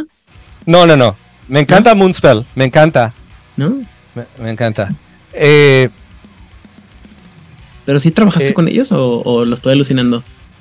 Hablé con ellos, pero no, no, no íbamos a hacer una portada para. Eh, íbamos a hacer una. Eh, tuvimos tratativas para hacer una remera, pero no quedó en nada. Me encanta Moonspell, uno de mis grupos de cabecera, los vi hace poco en, en Buenos Aires y en un conciertazo. Sí, bueno, también. ¿Alguna vez? Eh, esa, historia que cuentas tú de ver a Martín este, exhausto. A mí me pasó con, con, este, con Fernando Rivero aquí en El Paso cuando llegué con todos los libretitos y le dije, hola, me dijo, ¿me esperas? Y yo, sí. No importa, estamos en su tiempo, señor. Entonces tengo como la mayor, el 99% de los libretitos de, de Moonspell firmados por Fernando Rivero. No, perdón, te, confundí con este muchacho Seth, Seth Ciro Ando. Sí. Otro gran, ah, gran artista. Ok, continuando con el tema porque ya siento que era una, una plática de una hora y llevamos como hora y media. Este... lo que vos quieras. Entonces, eh, también una cosa que me comentabas cuando te, me, te acerqué, me acerqué a ti es que ya no estás trabajando tanto con el, con el rol y lo que me platicas ahorita estás trabajando mucho con la ilustración y todo. Sí. ¿qué, ¿Qué cosa le falta o qué cosa tiene Sam de ambición para el futuro? Ahora mismo estoy trabajando eh, con Magic the Gathering y sabes que a pesar de ser todo esto de que tiene, ellos por ejemplo tienen una guía de arte, etcétera, encontré muy curioso cómo contactaron conmigo, porque eh, yo durante años les envié mi trabajo y me decían, mira, no es el estilo de Magic Gathering lo que estamos buscando. Y un día recibo un email y me dicen, queremos que trabajes con nosotros porque no sos el estilo de Magic the Gathering. Es porque sos diferente. Y eso es lo que eso, eso es lo que busco. Eso es algo que me encanta. Me. Por mucho tiempo entraba en esta página eh, que se hizo muy popular, eh, ahora decayó un poco, que se llamaba ArtStation. Donde entras y ves los trabajos de grandes artistas de todo el mundo que trabajan principalmente para videojuegos y para Hollywood, para superproducciones. Yo veía me sentía mal porque mi trabajo era muy diferente. Y decía, ¿por qué yo no puedo pintar como tal? ¿Por qué yo no puedo hacer una imagen como tal? Mira lo que es esta imagen, esto es increíble. Y yo estoy haciendo estos monigotes. Y aprender a, a, aceptar y a querer a esa voz interior me llevó a, valorarla más. Entonces, ahora mismo lo, que estoy buscando es lograr eh, lograr eh, difundir esa voz interior y de paso tener una cantidad importante de dinero para sobrevivir. Bueno, para eh. poder acercarme a todos los vicios que son comprarse box sets de vinilos de grupos de black metal. Vi que Darkthrone lanzó hace poco una reedición de su Blazing North Sky. Eh, comprarse muñecos de Warhammer, comprarse libros de rol. No lo haga, Warhammer es como el crack, pero en plástico un poco tarde para eso, pero bueno, vamos a dejarlo para otro podcast. Yo, me ahorita, ahorita me curo mi, adicción a Warhammer escuchando los libros de la herejía de Horus. Muy bueno, sí. Em, eh, tengo un proyecto con un escritor, no voy a decir su nombre, eh, pero me, encantaría. Eh, teníamos uh, un proyecto en cómic de terror, pero lo, lo está trabajando él, que trabajó justamente para Warhammer y específicamente para la herejía de Horus y que coincidentemente le escribí después de leer un libro y dije, mira, esto me encanta. Eh, y él me dice, vos sabés que yo siempre soñé que vos seas el Dave McKean de mi Neil Gaiman. Y yo me quedé. Uf, uf. esto está muy bueno. Qué, qué, cumplido, ¿verdad? Qué cumplido, porque. Bueno, Dave McKean, ahora que lo recuerdo, es, el artista de Arkham, una casa seria en un mundo serio, que es un. Sí un comicazo, ¿no? O sea, yo creo que eh, define todo lo que tiene que ver con Arkham, pero pues vaya, ¿no? Que te lo digan así es, es, impresionante. Entonces tienes varios, varios proyectitos ahí a la mano encima que... Sí, otra, eh, otra cosa es que eh, yo trabajo mucho con la magia y el ocultismo. Tengo un, sistema de creencias que ¿Cómo explicarlo? Por, eh, por más que seas un ateo recalcitrante, eh, puedo explicarte el valor de la magia y el ocultismo. Pero eh, como que, eres un mago de caos. ¿Conoces a Alan Moore, verdad? Claro. Claro. Bueno, y Alan Moore dice que la magia es mágica porque la belleza del ritual está en el ritual en sí, no necesariamente en los resultados que tengas del ritual. Entonces, si vas a hacer magia, hace magia porque es una actividad que estéticamente te, estimula. Y ese, esa es la manera en que me, me acerco a la espiritualidad. Eh, no puedo decir que haya visto ningún eh, suceso sobrenatural, no he explicado mi vida, vi algunas cosas extrañas, pero nunca he dicho, ok, estoy seguro que existe Dios o el diablo o lo que sea. Eh, y ese aspecto de mi trabajo es algo que también eh, lo vuelco mucho en la ilustración para libros. En cambio, si yo tengo un, una ilustración para un videojuego, ponerle que me llame, ocurra, caiga un meteorito en la Tierra y el director de arte de Fortnite venga y me diga, quiero que me hagas unos skins, dudo mucho que me deje crear con unos sigilos y un pentagrama y algunas cosas así que yo le explique, bueno, esto es importante porque este es el demonio el príncipe que comanda tal legión del infierno. Pero nunca quita, ¿no? Siempre, hay la posibilidad. Y si lo puedes hacer desde la comunidad de tu casa para no tener que interactuar con el resto del mundo, mejor.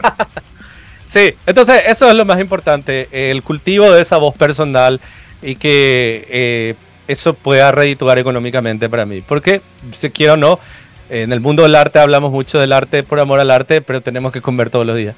Ese, pésimo hábito de comer tres o más veces al día es horrible. Sí, ¿a quién se le ocurrió, verdad? Y luego, y luego de repente sacan cosas bonitas, ya sea en libros, discos o, figuras, y ¿por qué hacen eso? ¿Cómo se atreven, no? Totalmente, totalmente. Estoy postergando desde hace unos años mi colección de empezar a coleccionar Transformers. no, bueno, cada quien se, tiene sus, sus, ¿cómo se llama? Sus problemas. Ok, um, vamos a, regresar un poquito más a lo más ñoño. Sí. Este, Dicen que lo peor que puedes hacer es pedirle a, un padre que escoge entre sus hijos, pero ¿hay alguna ilustración por la que te gustaría que dijera que, que, la gente te recordara por esa ilustración? Eh, ¿The World of Darkness? No, no, en general. ¿En particular? Va a empezar en, general. En general, dijeras, esto, esta es la que considero mi, mi opus magnum. O, o no. Sí, ah, me gustaría. llegado a ese punto. me, gustaría que. Realmente eso me pasa con todos los proyectos. Eh, si me hubieras preguntado eso un año, eh, el año anterior, el año en que estaba trabajando en el Rey de Amarillo, te diría el Rey de Amarillo, porque para mí esa, eh, ese fue el momento donde volqué más de lo que me gustaba. Ahora mismo estoy trabajando en otro libro, no puedo decir el, el nombre del autor, pero es un autor de, de horror clásico también, muy querido para mí, que hace rato quería dibujar y, quiero, me, encantaría que se me asocie. Ok. Eh, mucho tiempo también tuve la ambición de ser la persona en que digan, ah, la obra de H.P. Lovecraft, sí, eh, Samuel Araya dibujó la obra de H.P. Lovecraft, así como es el caso de Alan Lee y El Señor de los Anillos, o John Howe y El Señor de los Anillos. Otra obra con la que me encantaría que se me asocie y que, que trascienda es algo que estoy trabajando ahora. Eh, eh, que es un proyecto eh, de ciencia ficción que vengo trabajando desde hace un tiempo en lo que es la parte escrita. Y luego me tocaría ilustrar, pero ya necesito aprender ciertas herramientas, como aprender a esculpir en 3D y todo eso, porque como te decía varias veces, me, me gusta mucho eh, todo el tema del el, juguete como... En realidad no, no, no mencioné esto en esta entrevista. Me gusta mucho la idea del juguete como un objeto cultural y de contar historias. Eh, veo el impacto que tuvieron los juguetes de J. Transformers. Eh, veo el impacto que tiene, por ejemplo, los model kits de Warhammer y en realidad son las miniaturas, los model kits de Gundam. Y me gustaría mucho hacer algo así un poco más independiente. Pero eso ya es para unos cuantos años más adelante. Ok. Muy bien. ahora sí, me, fui por un ladito por la parte de, lo.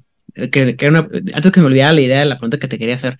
Pero ahora sí vamos a, lo ñoño. Este. Sí. ¿Cuál es tu juego de rol favorito? Que tal vez se había preguntado, al principio, ¿verdad? Pero bueno, ya para. A ver, eh, ¿en sistema o en. Lo que quieras. Mecánicamente, eh, para enseñar y empezar a, jugar, me, encanta todo lo que es Mundo de Tinieblas porque me parece muy sencillo, muy, muy derecho.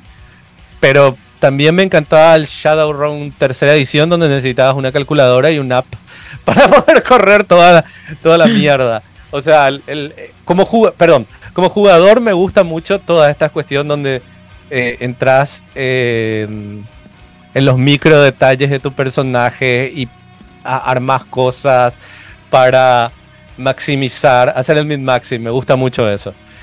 Para narrar me gusta lo más sencillo posible para no tener que acordarme en mi cabeza si tal cosa te da un plus uno, un plus dos. Em, ah, o sea, te gusta ganar pero no perder, es lo que dices tú. Siempre.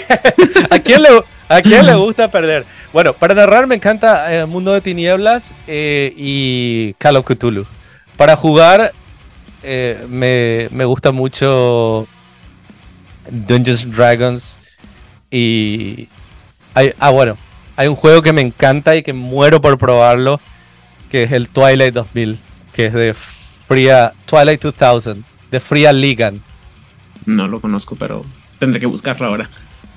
Eh, eh, está muy bueno, está muy bueno. Em, en cuestiones visuales, para mí, no hay nada mejor que Vampiro la Mascarada en su segunda y tercera edición. La, manera, la manera en la cantidad de artistas con diferentes estilos, diferentes voces que veías en ese libro era increíble porque tenías cosas que eran muy lineales, cosas que eran fotorrealistas cosas que eran puramente grotescas, como el trabajo de John Cobb, que hizo el clan book Simiche hace muchos años en su primera edición. Y ver todo eso creaba en mi cabeza, me creaba una textura, un... Era como que estaba recibiendo diferentes perspectivas de cómo era el mundo de, la, de tinieblas y eso enriquecía. En cambio, ver un libro donde la ilustración ya es mucho más eh, dirigida y todos tienen el mismo estilo, eh, no, no me provoca el mismo nivel de inspiración. Entonces, tercera edición de Vampiro, la tercera y segunda edición de Vampiro la Mascarada me encantan. Me gusta mucho también eh, la época de Advanced Dungeons and Dragons, cuando Brom hacía las portadas de Dark Sun y otro artista, Rob Ruppel, hacía las portadas de Ravenloft. Y de los nuevos me gusta este Mork Bork. No sé si lo viste. Ya, eh, no lo he jugado, me han platicado de él. El arte es muy. Este, tengo, tengo un conflicto personal porque me lo describieron como. Es, o, lo describen como una banda, como un. Como un juego de rol de Doom Metal. Y yo lo que veo en la, en la, en la, ilustraciones es más como Death Metal o Black Metal. Sí, así mismo mi, mi cerebro de, de ñoño de heavy, de heavy metal me, me, me truena, ¿no? Porque a mí me dicen Doom Metal y me imagino pues más como tu arte, ¿no? Más así lúgubre, escabroso, eh, nebuloso. Es, es, ahorita que mencionabas la parte de las, de las science, es una cosa que, que puedo ver muy fácilmente en tu obra porque veo, este, tienes esta como granularidad en tu, en tu, como esta niebla en tu, en tu arte que es como, eh, siendo muy vulgar, eh, eh, como si yo estuviera del otro lado del velo viendo hacia el, hacia el mundo real. No sé si es la intención, pero es como, lo, como yo lo veo. Eso, eso es algo que me gusta y eso es algo que siempre he tratado de cultivar con mi trabajo. Como yo trabajaba con fotografías, para mí la fotografía siempre fue un vehículo para la memoria, algo para documentar sucesos, cosas reales. Entonces, al intervenir la fotografía, para mí siempre se producía una distorsión, porque vos decías, ¿esto existe o no? Obviamente hoy, eh, con los avances en la tecnología, ya no vemos a la fotografía como ese método sacro de, de documentar la realidad. Al contrario, es una manipulación de información más, una manera de manipular información que tenemos ahora. Pero que me digas eso me llena de orgullo y es algo que estoy trabajando en este nuevo libro. Por cierto, en Borg hice, ilustré este suplemento que se llama Icon. Ok, cool. Sí. Bueno, los que no, como esto es puro podcast, y porque este, no me gusta que me vean en las fachas en las que estoy cuando grabamos estas cosas, este, pues no lo van a ver, pero bueno, Sam Araya también ya ilustró la, el, el, libro de Icon. Y, han dado haciendo unas pinturas al óleo que son muchos más inspiradas justamente en esa época del black metal, el death metal, blanco y negro. Wow. Ok. Pero, ok, ahora sí vámonos más para atrás. Eh, del mundo de tinieblas, ¿qué es lo que más te gusta? ¿Cuál es tu juego favorito? O... Eh, Vampiro la Mascarada me gusta mucho. Eh, obviamente. Me gusta el setting mucha gente odiaba el Metaplot, pero a mí me encantaba el Metaplot. A mí me encanta ese suplemento que todo el mundo odia, que es Dirty Secrets of the Black, Hand. Sí, donde dicen que la vicisitud, la disciplina de los Simiche era, era una enfermedad que se pega, astral que, que se pegaron en la umbra. Ese concepto, por ejemplo, me encantaba y yo veía que todo el mundo detestaba y no se lo contaba a nadie.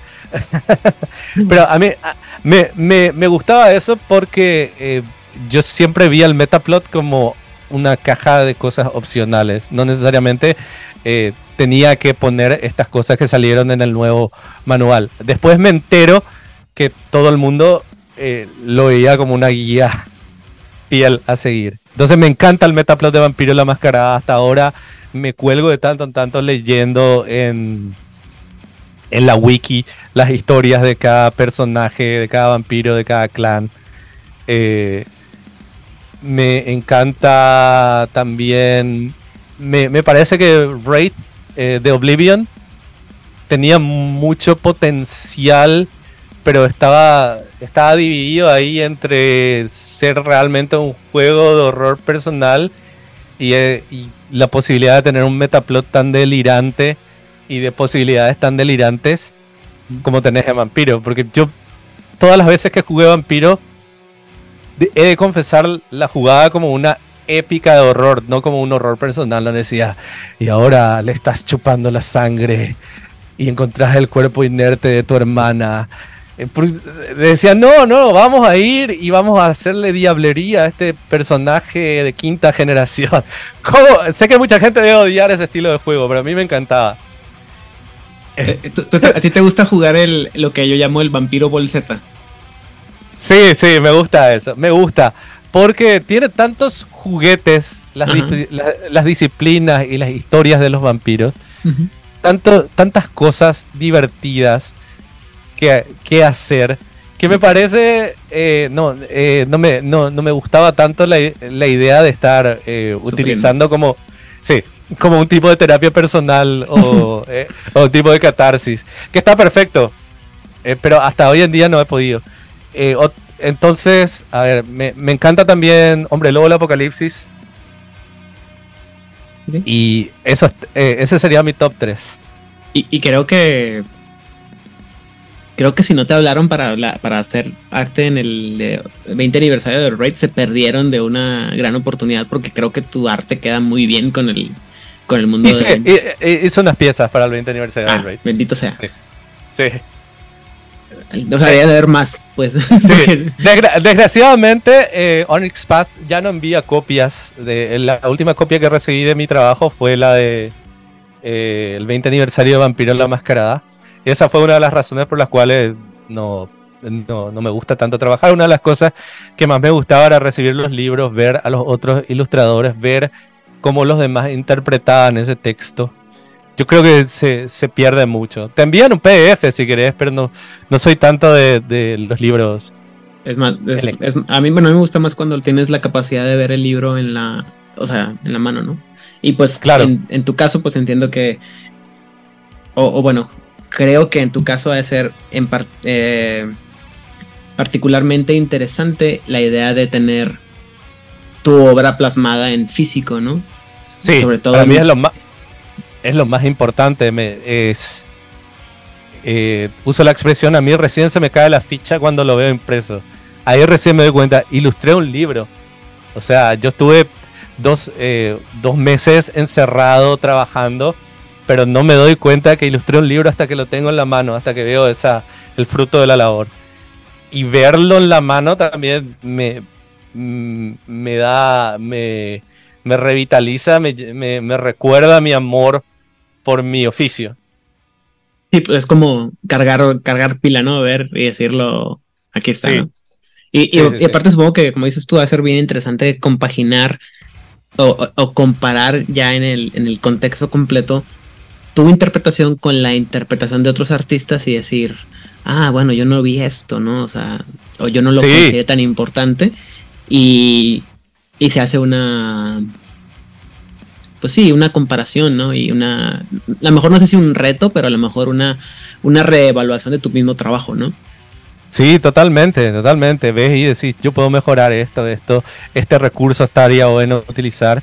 Y la eh, eh, algo que nunca falta es, uff, por lo menos mi peor ilustración no es esta. el peor, el peor de todos en este libro.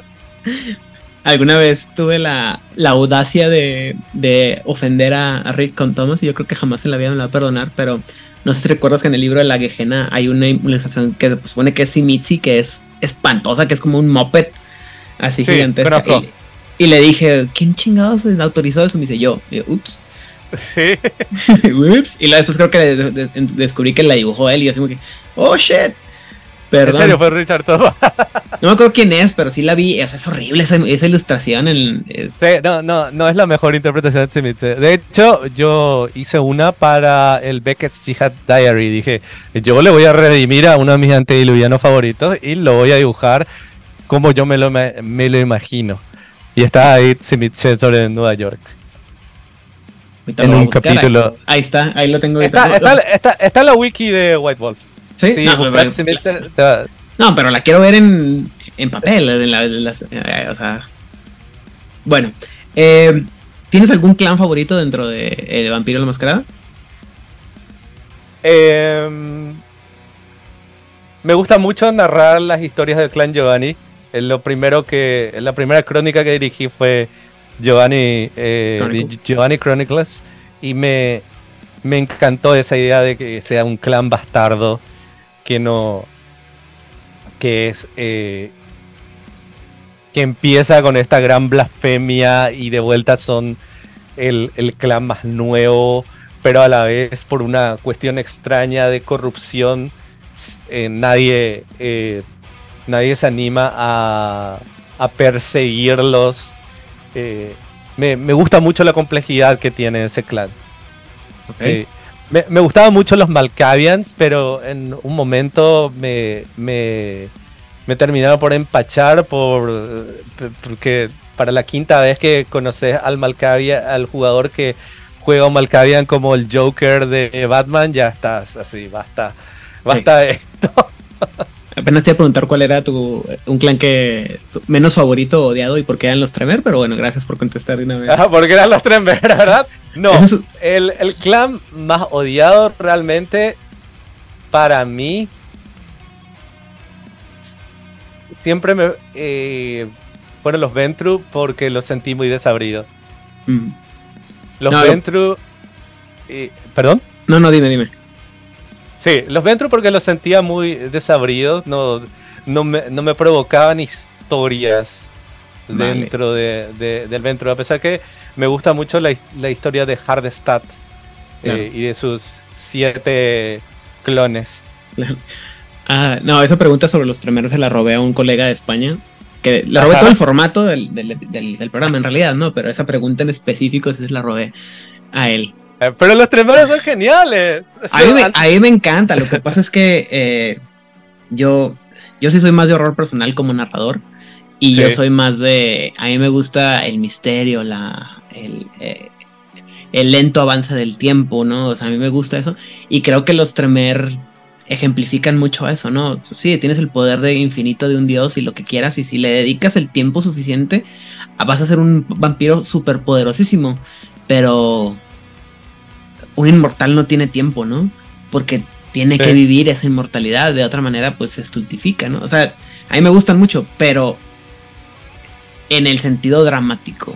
A la hora de jugarlo, no, qué hueva, güey. O sea, estar. sí, a la hora de jugarlo, estás levitando, disparando lluvias de, fuego sobre los enemigos.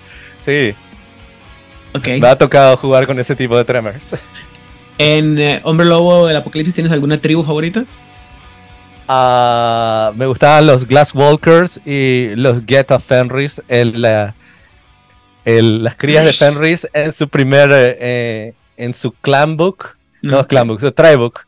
Los trybooks viejos venían con un cómic al comienzo, en un cómic donde iban y reventaban un, grupo de nazis y me pareció, esto es lo más heavy metal que leí en mi vida, dibujada por... Eh, creo que era Ron Spencer, el dibujante de ese cómic. Si me equivoco, ¿no? Eh, sí puede ser otro. Me encantaba ese formato, por ejemplo, de Hombre Lobo del Apocalipsis, que empezaba con un cómic. Y ahora lo cambiaron, desgraciadamente. Y los Glass Walkers, por la, idea de un furro cyberpunk, está buena. Tenés que darle crédito. No, y aparte, creo que. Creo que si yo hiciera, yo hiciera un, un Glass Walker, creo que quedas muy bien porque eres una persona que trabaja con muchos medios digitales, ¿no? Sí, también. Y, pudiera, llevar la pelea de Gaia a través de medios digitales, que es una cosa que no se. digitales y gráficos que generalmente no se, no se usan, ¿no? Sí, y justamente en este mundo de la espiritualidad, del ocultismo, la magia esa, se les hace mucho de menos a los, a los medios digitales. Entonces me parece eh, que lo brillante de, la inclusión de los Glasswalkers y de los, a los Virtual Adepts y los Void Engineers en Mago. Ajá es, eso de, unir la, espiritualidad con el mundo virtual y la tecnología. Y, pero hay algo que me encanta de Hombre Lobo y que es la idea de bailar el espiral negro, la, idea del laberinto negro, de los espirales negros. Me pareció también una historia increíble. Eh. Acabo de tener un, sueño guajiro en el que Samaraya reilustra toda la crónica del laberinto negro y me causa Me encanta, ese, ese libro me encanta. Eh, de hecho, hace poco fui a casa de mis padres y lo busqué porque es uno de mis libros de folclore favoritos. Me, gusta más que el libro de Not. Es hermoso ese libro. Estoy de acuerdo contigo. Eh, siempre he dicho que es un libro muy tétrico porque incluso leyéndolo, sabiendo que es ficticio, sí te da, sí te saca un pedo, como digo yo, sí te asusta. Sí, sí, sí, sí. En la cosmogonía de Hombre Lobo me, me, pareció muy interesante, así. Eh, de vuelta, yo era un joven Edgelord y leía y decía, esto de la idea del Wyrm del Wild y de el Wyrm del Wild y el Weaver me, me, tiene más sentido que una serpiente parlanchina que es Satanás. ok. Ah, perdón. Obviamente después me, me, entero que son conceptos ancestrales que fueron reinterpretados, pero bueno, las ventajas de vivir en un país católico. Claro. Um, ahorita mencionaste Mago y mencionaste a los Void Engineers, a los Virtual Adepts. ¿Tienes alguna tradición eh, favorita dentro de Mago? Mago jugué muy poco, me gusta... Eh, eh, me gustaba mucho la ilustración de los Autanatos, pero no, no, no, no llegué a jugar mucho. Muy bien. Ah, dentro de las crónicas de tinieblas, ¿tienes algún juego que te guste mucho? Hunter the Vigil. Hunter the Vigil. Y crónica eh, y de, el libro de World of Darkness eh, de God Machine Chronicle. Me gusta mucho. Me gustó mucho el enfoque de Demon de, de Descent o de Fallen el de Chronicles. El de Chronicles es de Descent. De Descent, sí. La idea de tecnospías gnósticos. Me gusta mucho esa idea. Eh, me, parece muy interesante para abordarla.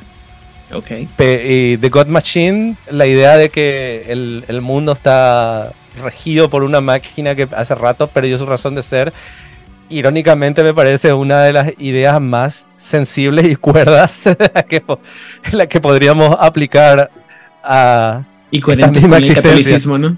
Sí, coherentes aquí con todo, con todo lo que sucede hoy en el mundo.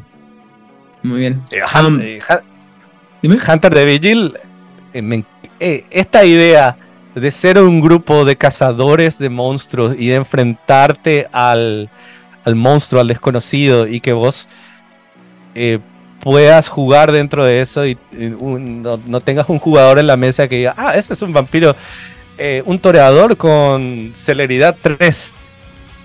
Eso me parece que es rescatar mucho de lo que es el horror personal también. Entonces, al estar, al, crecer con gente que ya conoce Vampiro la Mascarada y Vampiro Requiem también, eh, la posibilidad de inyectar esa frescura y ese, eh, ese elemento desconocido de nuevo, me encantó. Perdóname, nunca me enviaron. nunca me enviaron los libros, los malditos de la White Wolf. Pero estoy viendo que hiciste la portada del Night Stalkers de Hunter. Sí, sí. Está, es, me gusta mucho ese libro. Creo que es el que tengo, de los pocos que tengo de, Hunter. ¿También te aventaste los demás? El, Spirit Slayers y el... Hice cosas para las ilustraciones interiores. Hice el... Creo que hicieron Lordbook de Hunter de Vigil también. Un libro que me encantó, las ilustraciones, y me encanta lo poco que leí es Orpheus, por ejemplo, pero no trabajé para ese. Ese sí es el mejor juego de todo el mundo de tinieblas. A mí me encanta, yo siempre lo moriré en esta colina también. Y me este, gusta mucho la idea de, un juego limitado en seis, libros y se acaba el Metaplot. Que, fue lo mismo que hicieron después en, en Crónica de Tinieblas con Changeling, con Hunter, con Momia, que me, parece a mí una excelente este, idea. Pero bueno, es que la verdad es que si me pusiera a ver, si me pongo a ver todo lo que tienes acreditado, más lo que seguramente no estás acreditado, y pudiera traerme mi, mi librero aquí al lado de la computadora, así te pongo a decirte, mira, güey, y me pongo a discutir contigo así de que, oye, ¿por qué fue esto? ¿Por qué pusiste este detallito? Y, por qué no, pero no te, no te puedo robar eh, todo tu día. Quisiera, pero no puedo. Más adelante. este... Um, hablaste ahorita de Warhammer, ya estás metido en, Warhammer, ya, me, ya me, me, diste a entender que tienes tu, ejército. ¿Cuál es tu legión favorita? Ah, Legión, perdón, pero yo soy un jugador de Adeptus Mechanicus o Mechanicum. Pero la eh, o adepta eh, y adeptas sororitas, las hermanas de la batalla. Claro. Hay algo em, hay algo en una mujer vestida con armadura que siempre me atrajo. Muy bien. ¿Tienes alguna legión o no? Sí, si vamos con el tema de los Space Marines, eh, los Imperial Fists. Ok, muy bien.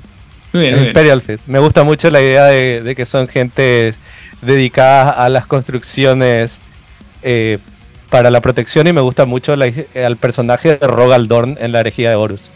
Y aparte, pues son artistas, ¿no? También te- algo te debe llamar por ahí. Sí, en cierta manera, y las legiones, eh, me gusta mucho la historia trágica del Batman de Warhammer, que es el Night Hunter. Le dijo Sí. Conrad Kurz. Con, Conrad Kurz. De Yo los que- Ah, Night comentaba, Lords. Comentaba con una con, con mi novia que el, el Conrad Kurz es el que me parece de los que tiene así como que más, sen- más sensato, pero yo, yo le digo que el único que tiene razón de, de existir y de ser un rebelde es, es Angron, ¿no? Porque es el único que sí, sí le justifico todo lo que le pasó y, y cómo reacciona a todo lo que, lo que hace el, el, el- el imbécil del emperador. Pero bueno, esa es aparte. Ah, eso también. eh, hay mucha gente que le- lo odia al Lorgar de los. eh, Los mil hijos. No, los hijos era. es, ah, los portadores de la palabra, perdón. Portador es la palabra, sí, de los mil hijos era el tuerto. Eh, full- Magnus no, rojo. Ah, sí, cierto, sí. Sí. Eh, que lo odia a Lorgar, pero para mí fue una de sus mejores historias. Y la, la historia de cómo cae al caos y cómo van desarrollando el personaje de, de ser una, una, un alma sensible a algo más frío y calculador. Me gusta, aparte de que técnicamente él gana porque se logra lo que él quiere, que es que se le deifique al emperador. Eso me pareció un movimiento Brillante.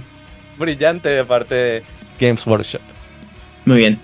Ok, ah, evidentemente podemos durar horas y horas platicando, pero ya vamos pegándole a las dos horas de hablando. Y Dale. yo sé que, no, yo tengo, yo sé que tienes compromisos, yo también tengo compromisos. este, Ok, hagamos algo. Me, me haces dos preguntas más y cerramos. Dale. Muy bien, Dale. me parece bien. Vamos, este, vamos cerrando. Al- ok, ya trabajaste para White Wolf. Sí. Ya trabajaste para.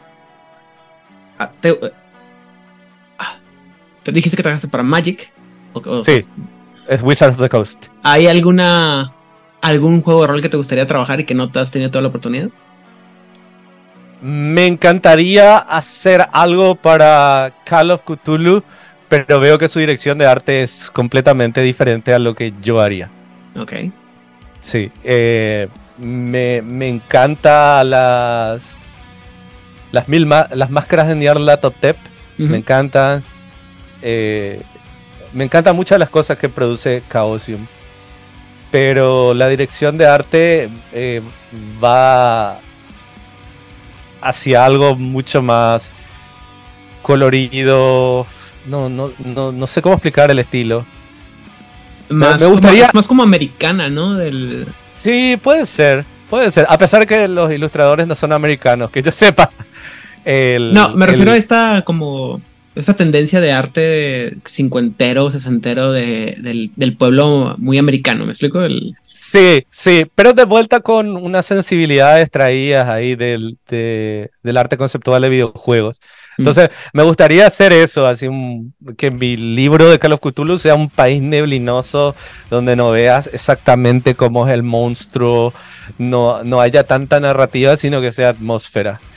Pero lo que yo veo que la tendencia hoy en día en ilustración para los juegos de rol grandes es narrativa más que atmósfera.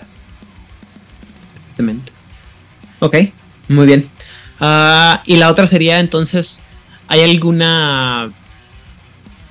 Ya preguntamos de proyectos, entonces no sé si a mejor, si la pregunta sería correcta decirte si hay alguna banda que te que, que digas, quiero trabajarle a esta banda y antes de morir. Morbid Angel, Trey Azaktot, por favor escribime antes de terminar el abecedario de disco, por favor. Me encantaría trabajar para Morbid Angel. Me Eh, hashtag que Sam Araya dibuje para, ¿cómo se llama? Para Morbid Angel. Sí, y después hay otra. eh, ¿Sabes cuál es el problema? Hay veces que veo bandas que tienen un artista y ese artista es todo lo que la banda. Eh, Necesitan. todo lo que la banda necesita. Eh, fue el caso de Derek Riggs con Iron Maiden. Claro. Yo noto eso con Cradle of Field y su nuevo artista, el que hizo Hammer of the Witches y el- los, los nuevos discos, que también... Ya eh, tiene desde el de a Venus Aversa, creo, ¿no? Este, Sí, Da- no, Darkly Venus Aversa fue la, la eh, una artista muy buena que justamente fue novia de Seth Zero Anton, el que hizo las portadas de Moonspell, que se llama Natalie Shaw. Muy buena ella. Muy buena. Sí, pero tiene razón, eh, ya tienen como un rato con, trabajando con un estilo muy, muy particular. Sí. Me, me, gusta mucho eso cuando un artista inserta una voz disonante. Por ejemplo, las portadas de Slayer, una que me encanta es la de Diabolus y Música. Veo esa portada y digo, esto está buenísimo, ¿por qué no, ah, no intentar hacer más de eso? Es la que tiene un tipo, sí, una suerte de cenovita. Es un fotógrafo muy bueno el que hizo esa portada. Entonces hay muchos que, se, que, que a mucha gente no le gusta, ¿verdad? Recuerdo que... Sí, a, mucha gente no le gusta porque tiene elementos de nu metal y todo eso. Pero estéticamente, vos ves esa portada... no, es muy solo esa portada, el arte dentro del disco. Tiene una mano que está... Eh, eh, tiene unos piercings hechos con jeringas eh, médicas y es brutal, brutal. entonces me gusta mucho también un grupo que se llama Watain de black metal. Uf, uf. Sí, me te, te, quedaría, creo que te quedaría muy bien la estética. Sí, pero de vuelta, ellos son un grupo que trabajan como una cuestión natavista de, del, del, dibujo tradicional. Entonces yo, como dibujante digital, estaría metiendo una, una nota muy disonante ahí que podría ser magistral o podría ser una catástrofe. Y no queremos que sea recordado como el, que hizo el, disco feo, ¿no? La portada fea de... no, no, no, ya Es que no me acuerdo quién fue el que dijo, no me acuerdo quién, que, que uno de los, algún músico, ¿no? Pero dice, es que la verdad es que el, la portada te vende el disco, güey. Y si la portada no está padre, la gente no te no compra el disco. Sobre todo en la época del, vinil, ¿no? O sea. Recuerdo. Recuerdo uno. Un caso que pasó hace poco. Ah, no sé si puedo contarlo. Bueno, lo voy a contar igual, no importa.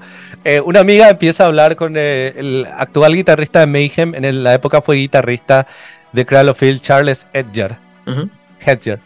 Eh, y le dice: Ah, mira. yo le digo: Ah, mira, yo justo ilustré el libro donde él toca la guitarra. Y le escribe eso a esa amiga. Mira, él ilustró eh, la portada de Stornography donde vos tocas la guitarra y le dice, ese disco es una mierda, pero la portada es buenísima. Bueno, puedo tomar eso. por, lo menos, por lo menos mi parte estuvo bien hecha, ¿no? sí, claro. Espera, quiero darte un último grupo eh, que, eh, que, quiera ilustrar. y es un grupo te dije que eh, Watain, Morbid Angel. Que tengo que elegir el tercero con mucho cuidado. Eh, me encantaría hacer una portada para este grupo. No sé si algún día va a quitar un nuevo disco que es Sisters of Mercy. Ah, güey, es que. Eh, perdón. Eh, acá, justo hace poco escuché que este hombre calvo, cuyo nombre no recuerdo ahorita, el, el Eldritch. El Andrew Eldritch, ¿verdad? Sí. Que él dice que, que no, que ya no necesita sacar canciones. O sea, dice, ah, ya, ya, ya hice lo que tenía que hacer. Ya. Y con eso sigo llenando bares y, estadios. ¿Para qué? Que me parece una, idea brillante, la verdad. Bueno, ok, no está. Entonces, oh, King Diamond o Samael. Me encantaría. Creo que creo que tu estilo quedaría mejor. Ay, todo así como si fuera tu manager, ¿no? Eh, creo que quedaría mejor tu estilo con, con, las historias que hace King Diamond. Porque, por todo el tema. O sea, yo, me imagino, yo creo que si, si me dieran la oportunidad de contratarte para que reeditaras o rehicieras las imágenes del, del Abigail, sería feliz. Pero yo amo a Samael por sobre muchas cosas, güey. Sí, sí. Eh, Samael es un grupo que tiene su parte gráfica eh, maneja de una manera igual de experimental como maneja su música. Entonces me gustaría traer una nueva interpretación. Un disco que, por ejemplo, ya tengo en la cabeza eh, la interpretación en el disco de King Diamond The Eye. Hay un amuleto. Sí, el que es como... Ajá, sí, sí. Y tengo, hace años, tengo una idea de un boceto para un amuleto eh, que, eh, que es lo mismo pero diferente en mi estilo. Ahorita nos ponemos también, ahorita vamos a empezar a atacar. A ver, toda la gente que está escuchando esto, por favor, vamos a empezar a trabajar para que eh, Morbid Angel y King Diamond se acerquen a, Sam y, nos pongan ahí. Me, me, consiguen eso y les envío el disco firmado con un dibujo. o les envío un dibujo si no les gusta el black metal, el death metal o el heavy metal. Muy bien, sería excelente. Ok, Sam, pues insisto, eh, evidentemente podemos platicar más y más horas, más horas, pero también hay que, hay que darle oportunidad a la gente que descanse, también que tú tengas tu vida, yo tengo la mía. ¿Dónde te podemos encontrar? Eh, tu arte, dónde podemos adquirirla. Pueden eh, ahora mismo entrar en mi página que es arayaart.com y ahí van a tener links a todas mis redes sociales. Actualmente tengo la suerte de contar con una representante en Estados Unidos, en el estado de Portland, entonces, si están ahí más hacia el norte, hacia México, lo ideal sería que pidan del webshop de la página de Araya Art, que tiene un link a un webshop de Etsy, si quieren impresiones y arte original. También tengo un Patreon donde voy a estar subiendo más imágenes de proceso. Pueden seguirme en todas las redes sociales. Estoy como Araya Art of Sam Araya Art en Instagram eh, y Twitter si están en Paraguay, en alguna que otra feria o en la Comic Con, pueden adquirir impresiones mías y originales. Excelente. Todos los links van a estar eh, puestos en la descripción del programa por si gustan conocerlo o por si eh, a lo mejor lo he dicho al principio, ¿no? Para que vayan viendo el arte mientras vamos platicando, pero bueno, ya, este, bueno, a escuchar el episodio, no pasa nada, y vayan viendo el arte para que vayan sacando todo lo que eh, Sam está hablando. si ¿Te gustaría enviar saludos a alguien? Les quiero enviar un saludo a la comunidad de Vampire The Eternal Struggle de Chile, si mal no recuerdo que me escribieron al Instagram y me pidieron que por favor les envíe un saludo.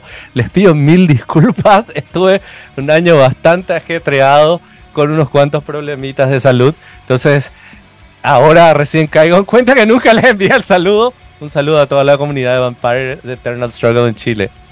Ahorita le digo a Oscar. por favor. Es, un buen amigo y Oscar, este, sé que le va, le va a gustar saber que te entreviste. Sí, y aunque yo no siga eh, ilustrando World of Darkness, aunque nunca se sabe lo que va a suceder en el futuro, eh, siempre voy a, eh, le tengo mucho cariño a esto y si no me acerco como un profesional o como un creador, me voy a acercar como fan. gracias a Morbid Angel que me va a pagar mucho dinero para poder comprar todos los libros nuevos. y todos los que no te enviaron, aparte. Y todos los que no me enviaron, por favor. Todavía tengo terminada esa colección de Orpheus. Sí, está muy buena, la verdad se la recomiendo mucho. Yo sí la tengo completa. Bueno, yo espero ver, eh, decime una cosa, ¿tenés algún lugar donde pueda ver tus sesiones de horror personal? Grabadas, Mira, lo que pasa es que eh, el malvado narrador de Juárez by Night, marca registrada, no este, no le gusta compartir sus historias, ¿no? Entonces, entonces no, no. Hace mucho que no, que no narro. Hace muchísimo que no narro. Y este, ah, como te comentaba, fuera ya como que me da pereza, en realidad. Y eh, como, el, como el podcast se ha consumido un poco más de mi, de, mi, de mi tiempo del que tenía previsto, ahora lo que hago es que las historias que se me ocurren como una idea para una crónica, la pongo en el, en el Instagram. Como... Buenísimo, buenísimo, sí.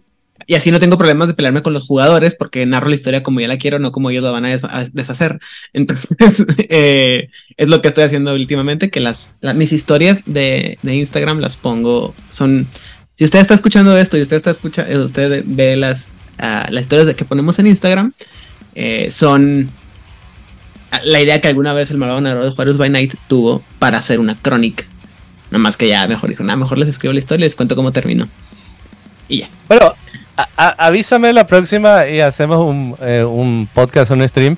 Y yo te cuento la vez de cómo eh, adapté, traté de hacer algo de horror más personal con el nuevo World of Darkness y eh, adapté la película de Ring a un módulo. The Ring, la llamada. No sabía que esto se iba a convertir en una serie continua, pero me, me, me agrada la idea de platicar contigo seguido sobre estos temas, Sam. Sí, cuando quieras. Bien, bien. Y bueno, eh, nos encuentran en todas las redes sociales como Juárez by Night. Eh, algunas son juárezbynight.tv, otras es Juárez by Night. Pero estamos aquí eh, hablando sobre mago, vampiro, hombre lobo, todo lo que existe dentro del mundo de tinieblas y sobre todo eh, hablando con la gente que le da vida a este mundo de tinieblas, como es el, caso del señor Samuel Araña. Araya, araña. Me gustan mucho las arañas, así que está todo bien. Muy bien, el, señor Sam Araya. Eh, ha sido un gusto tenerte con platicar contigo. Este, insisto, ya te platicaba que ya tenía mucho tiempo intentando con la intención de acercarme a ti y debo decir que es una grata sorpresa conocerte porque la plática ha estado buenísima. Dentro y fuera de cámaras, de micrófonos, pero está muy buena la plática. Eh, muchas, muchas gracias por haber aceptado nuestra invitación. Y bueno, si están escuchando este hasta este punto, eh, busquen a Sam, vean su arte, cómprenle todo para que poder este, que siga comprando eh, juegos de Orpheus. Y sobre todo, este, ayúdenos a hacer que Morbid Angel le dé trabajo a Sam. Pero sobre todo, por favor, compartan.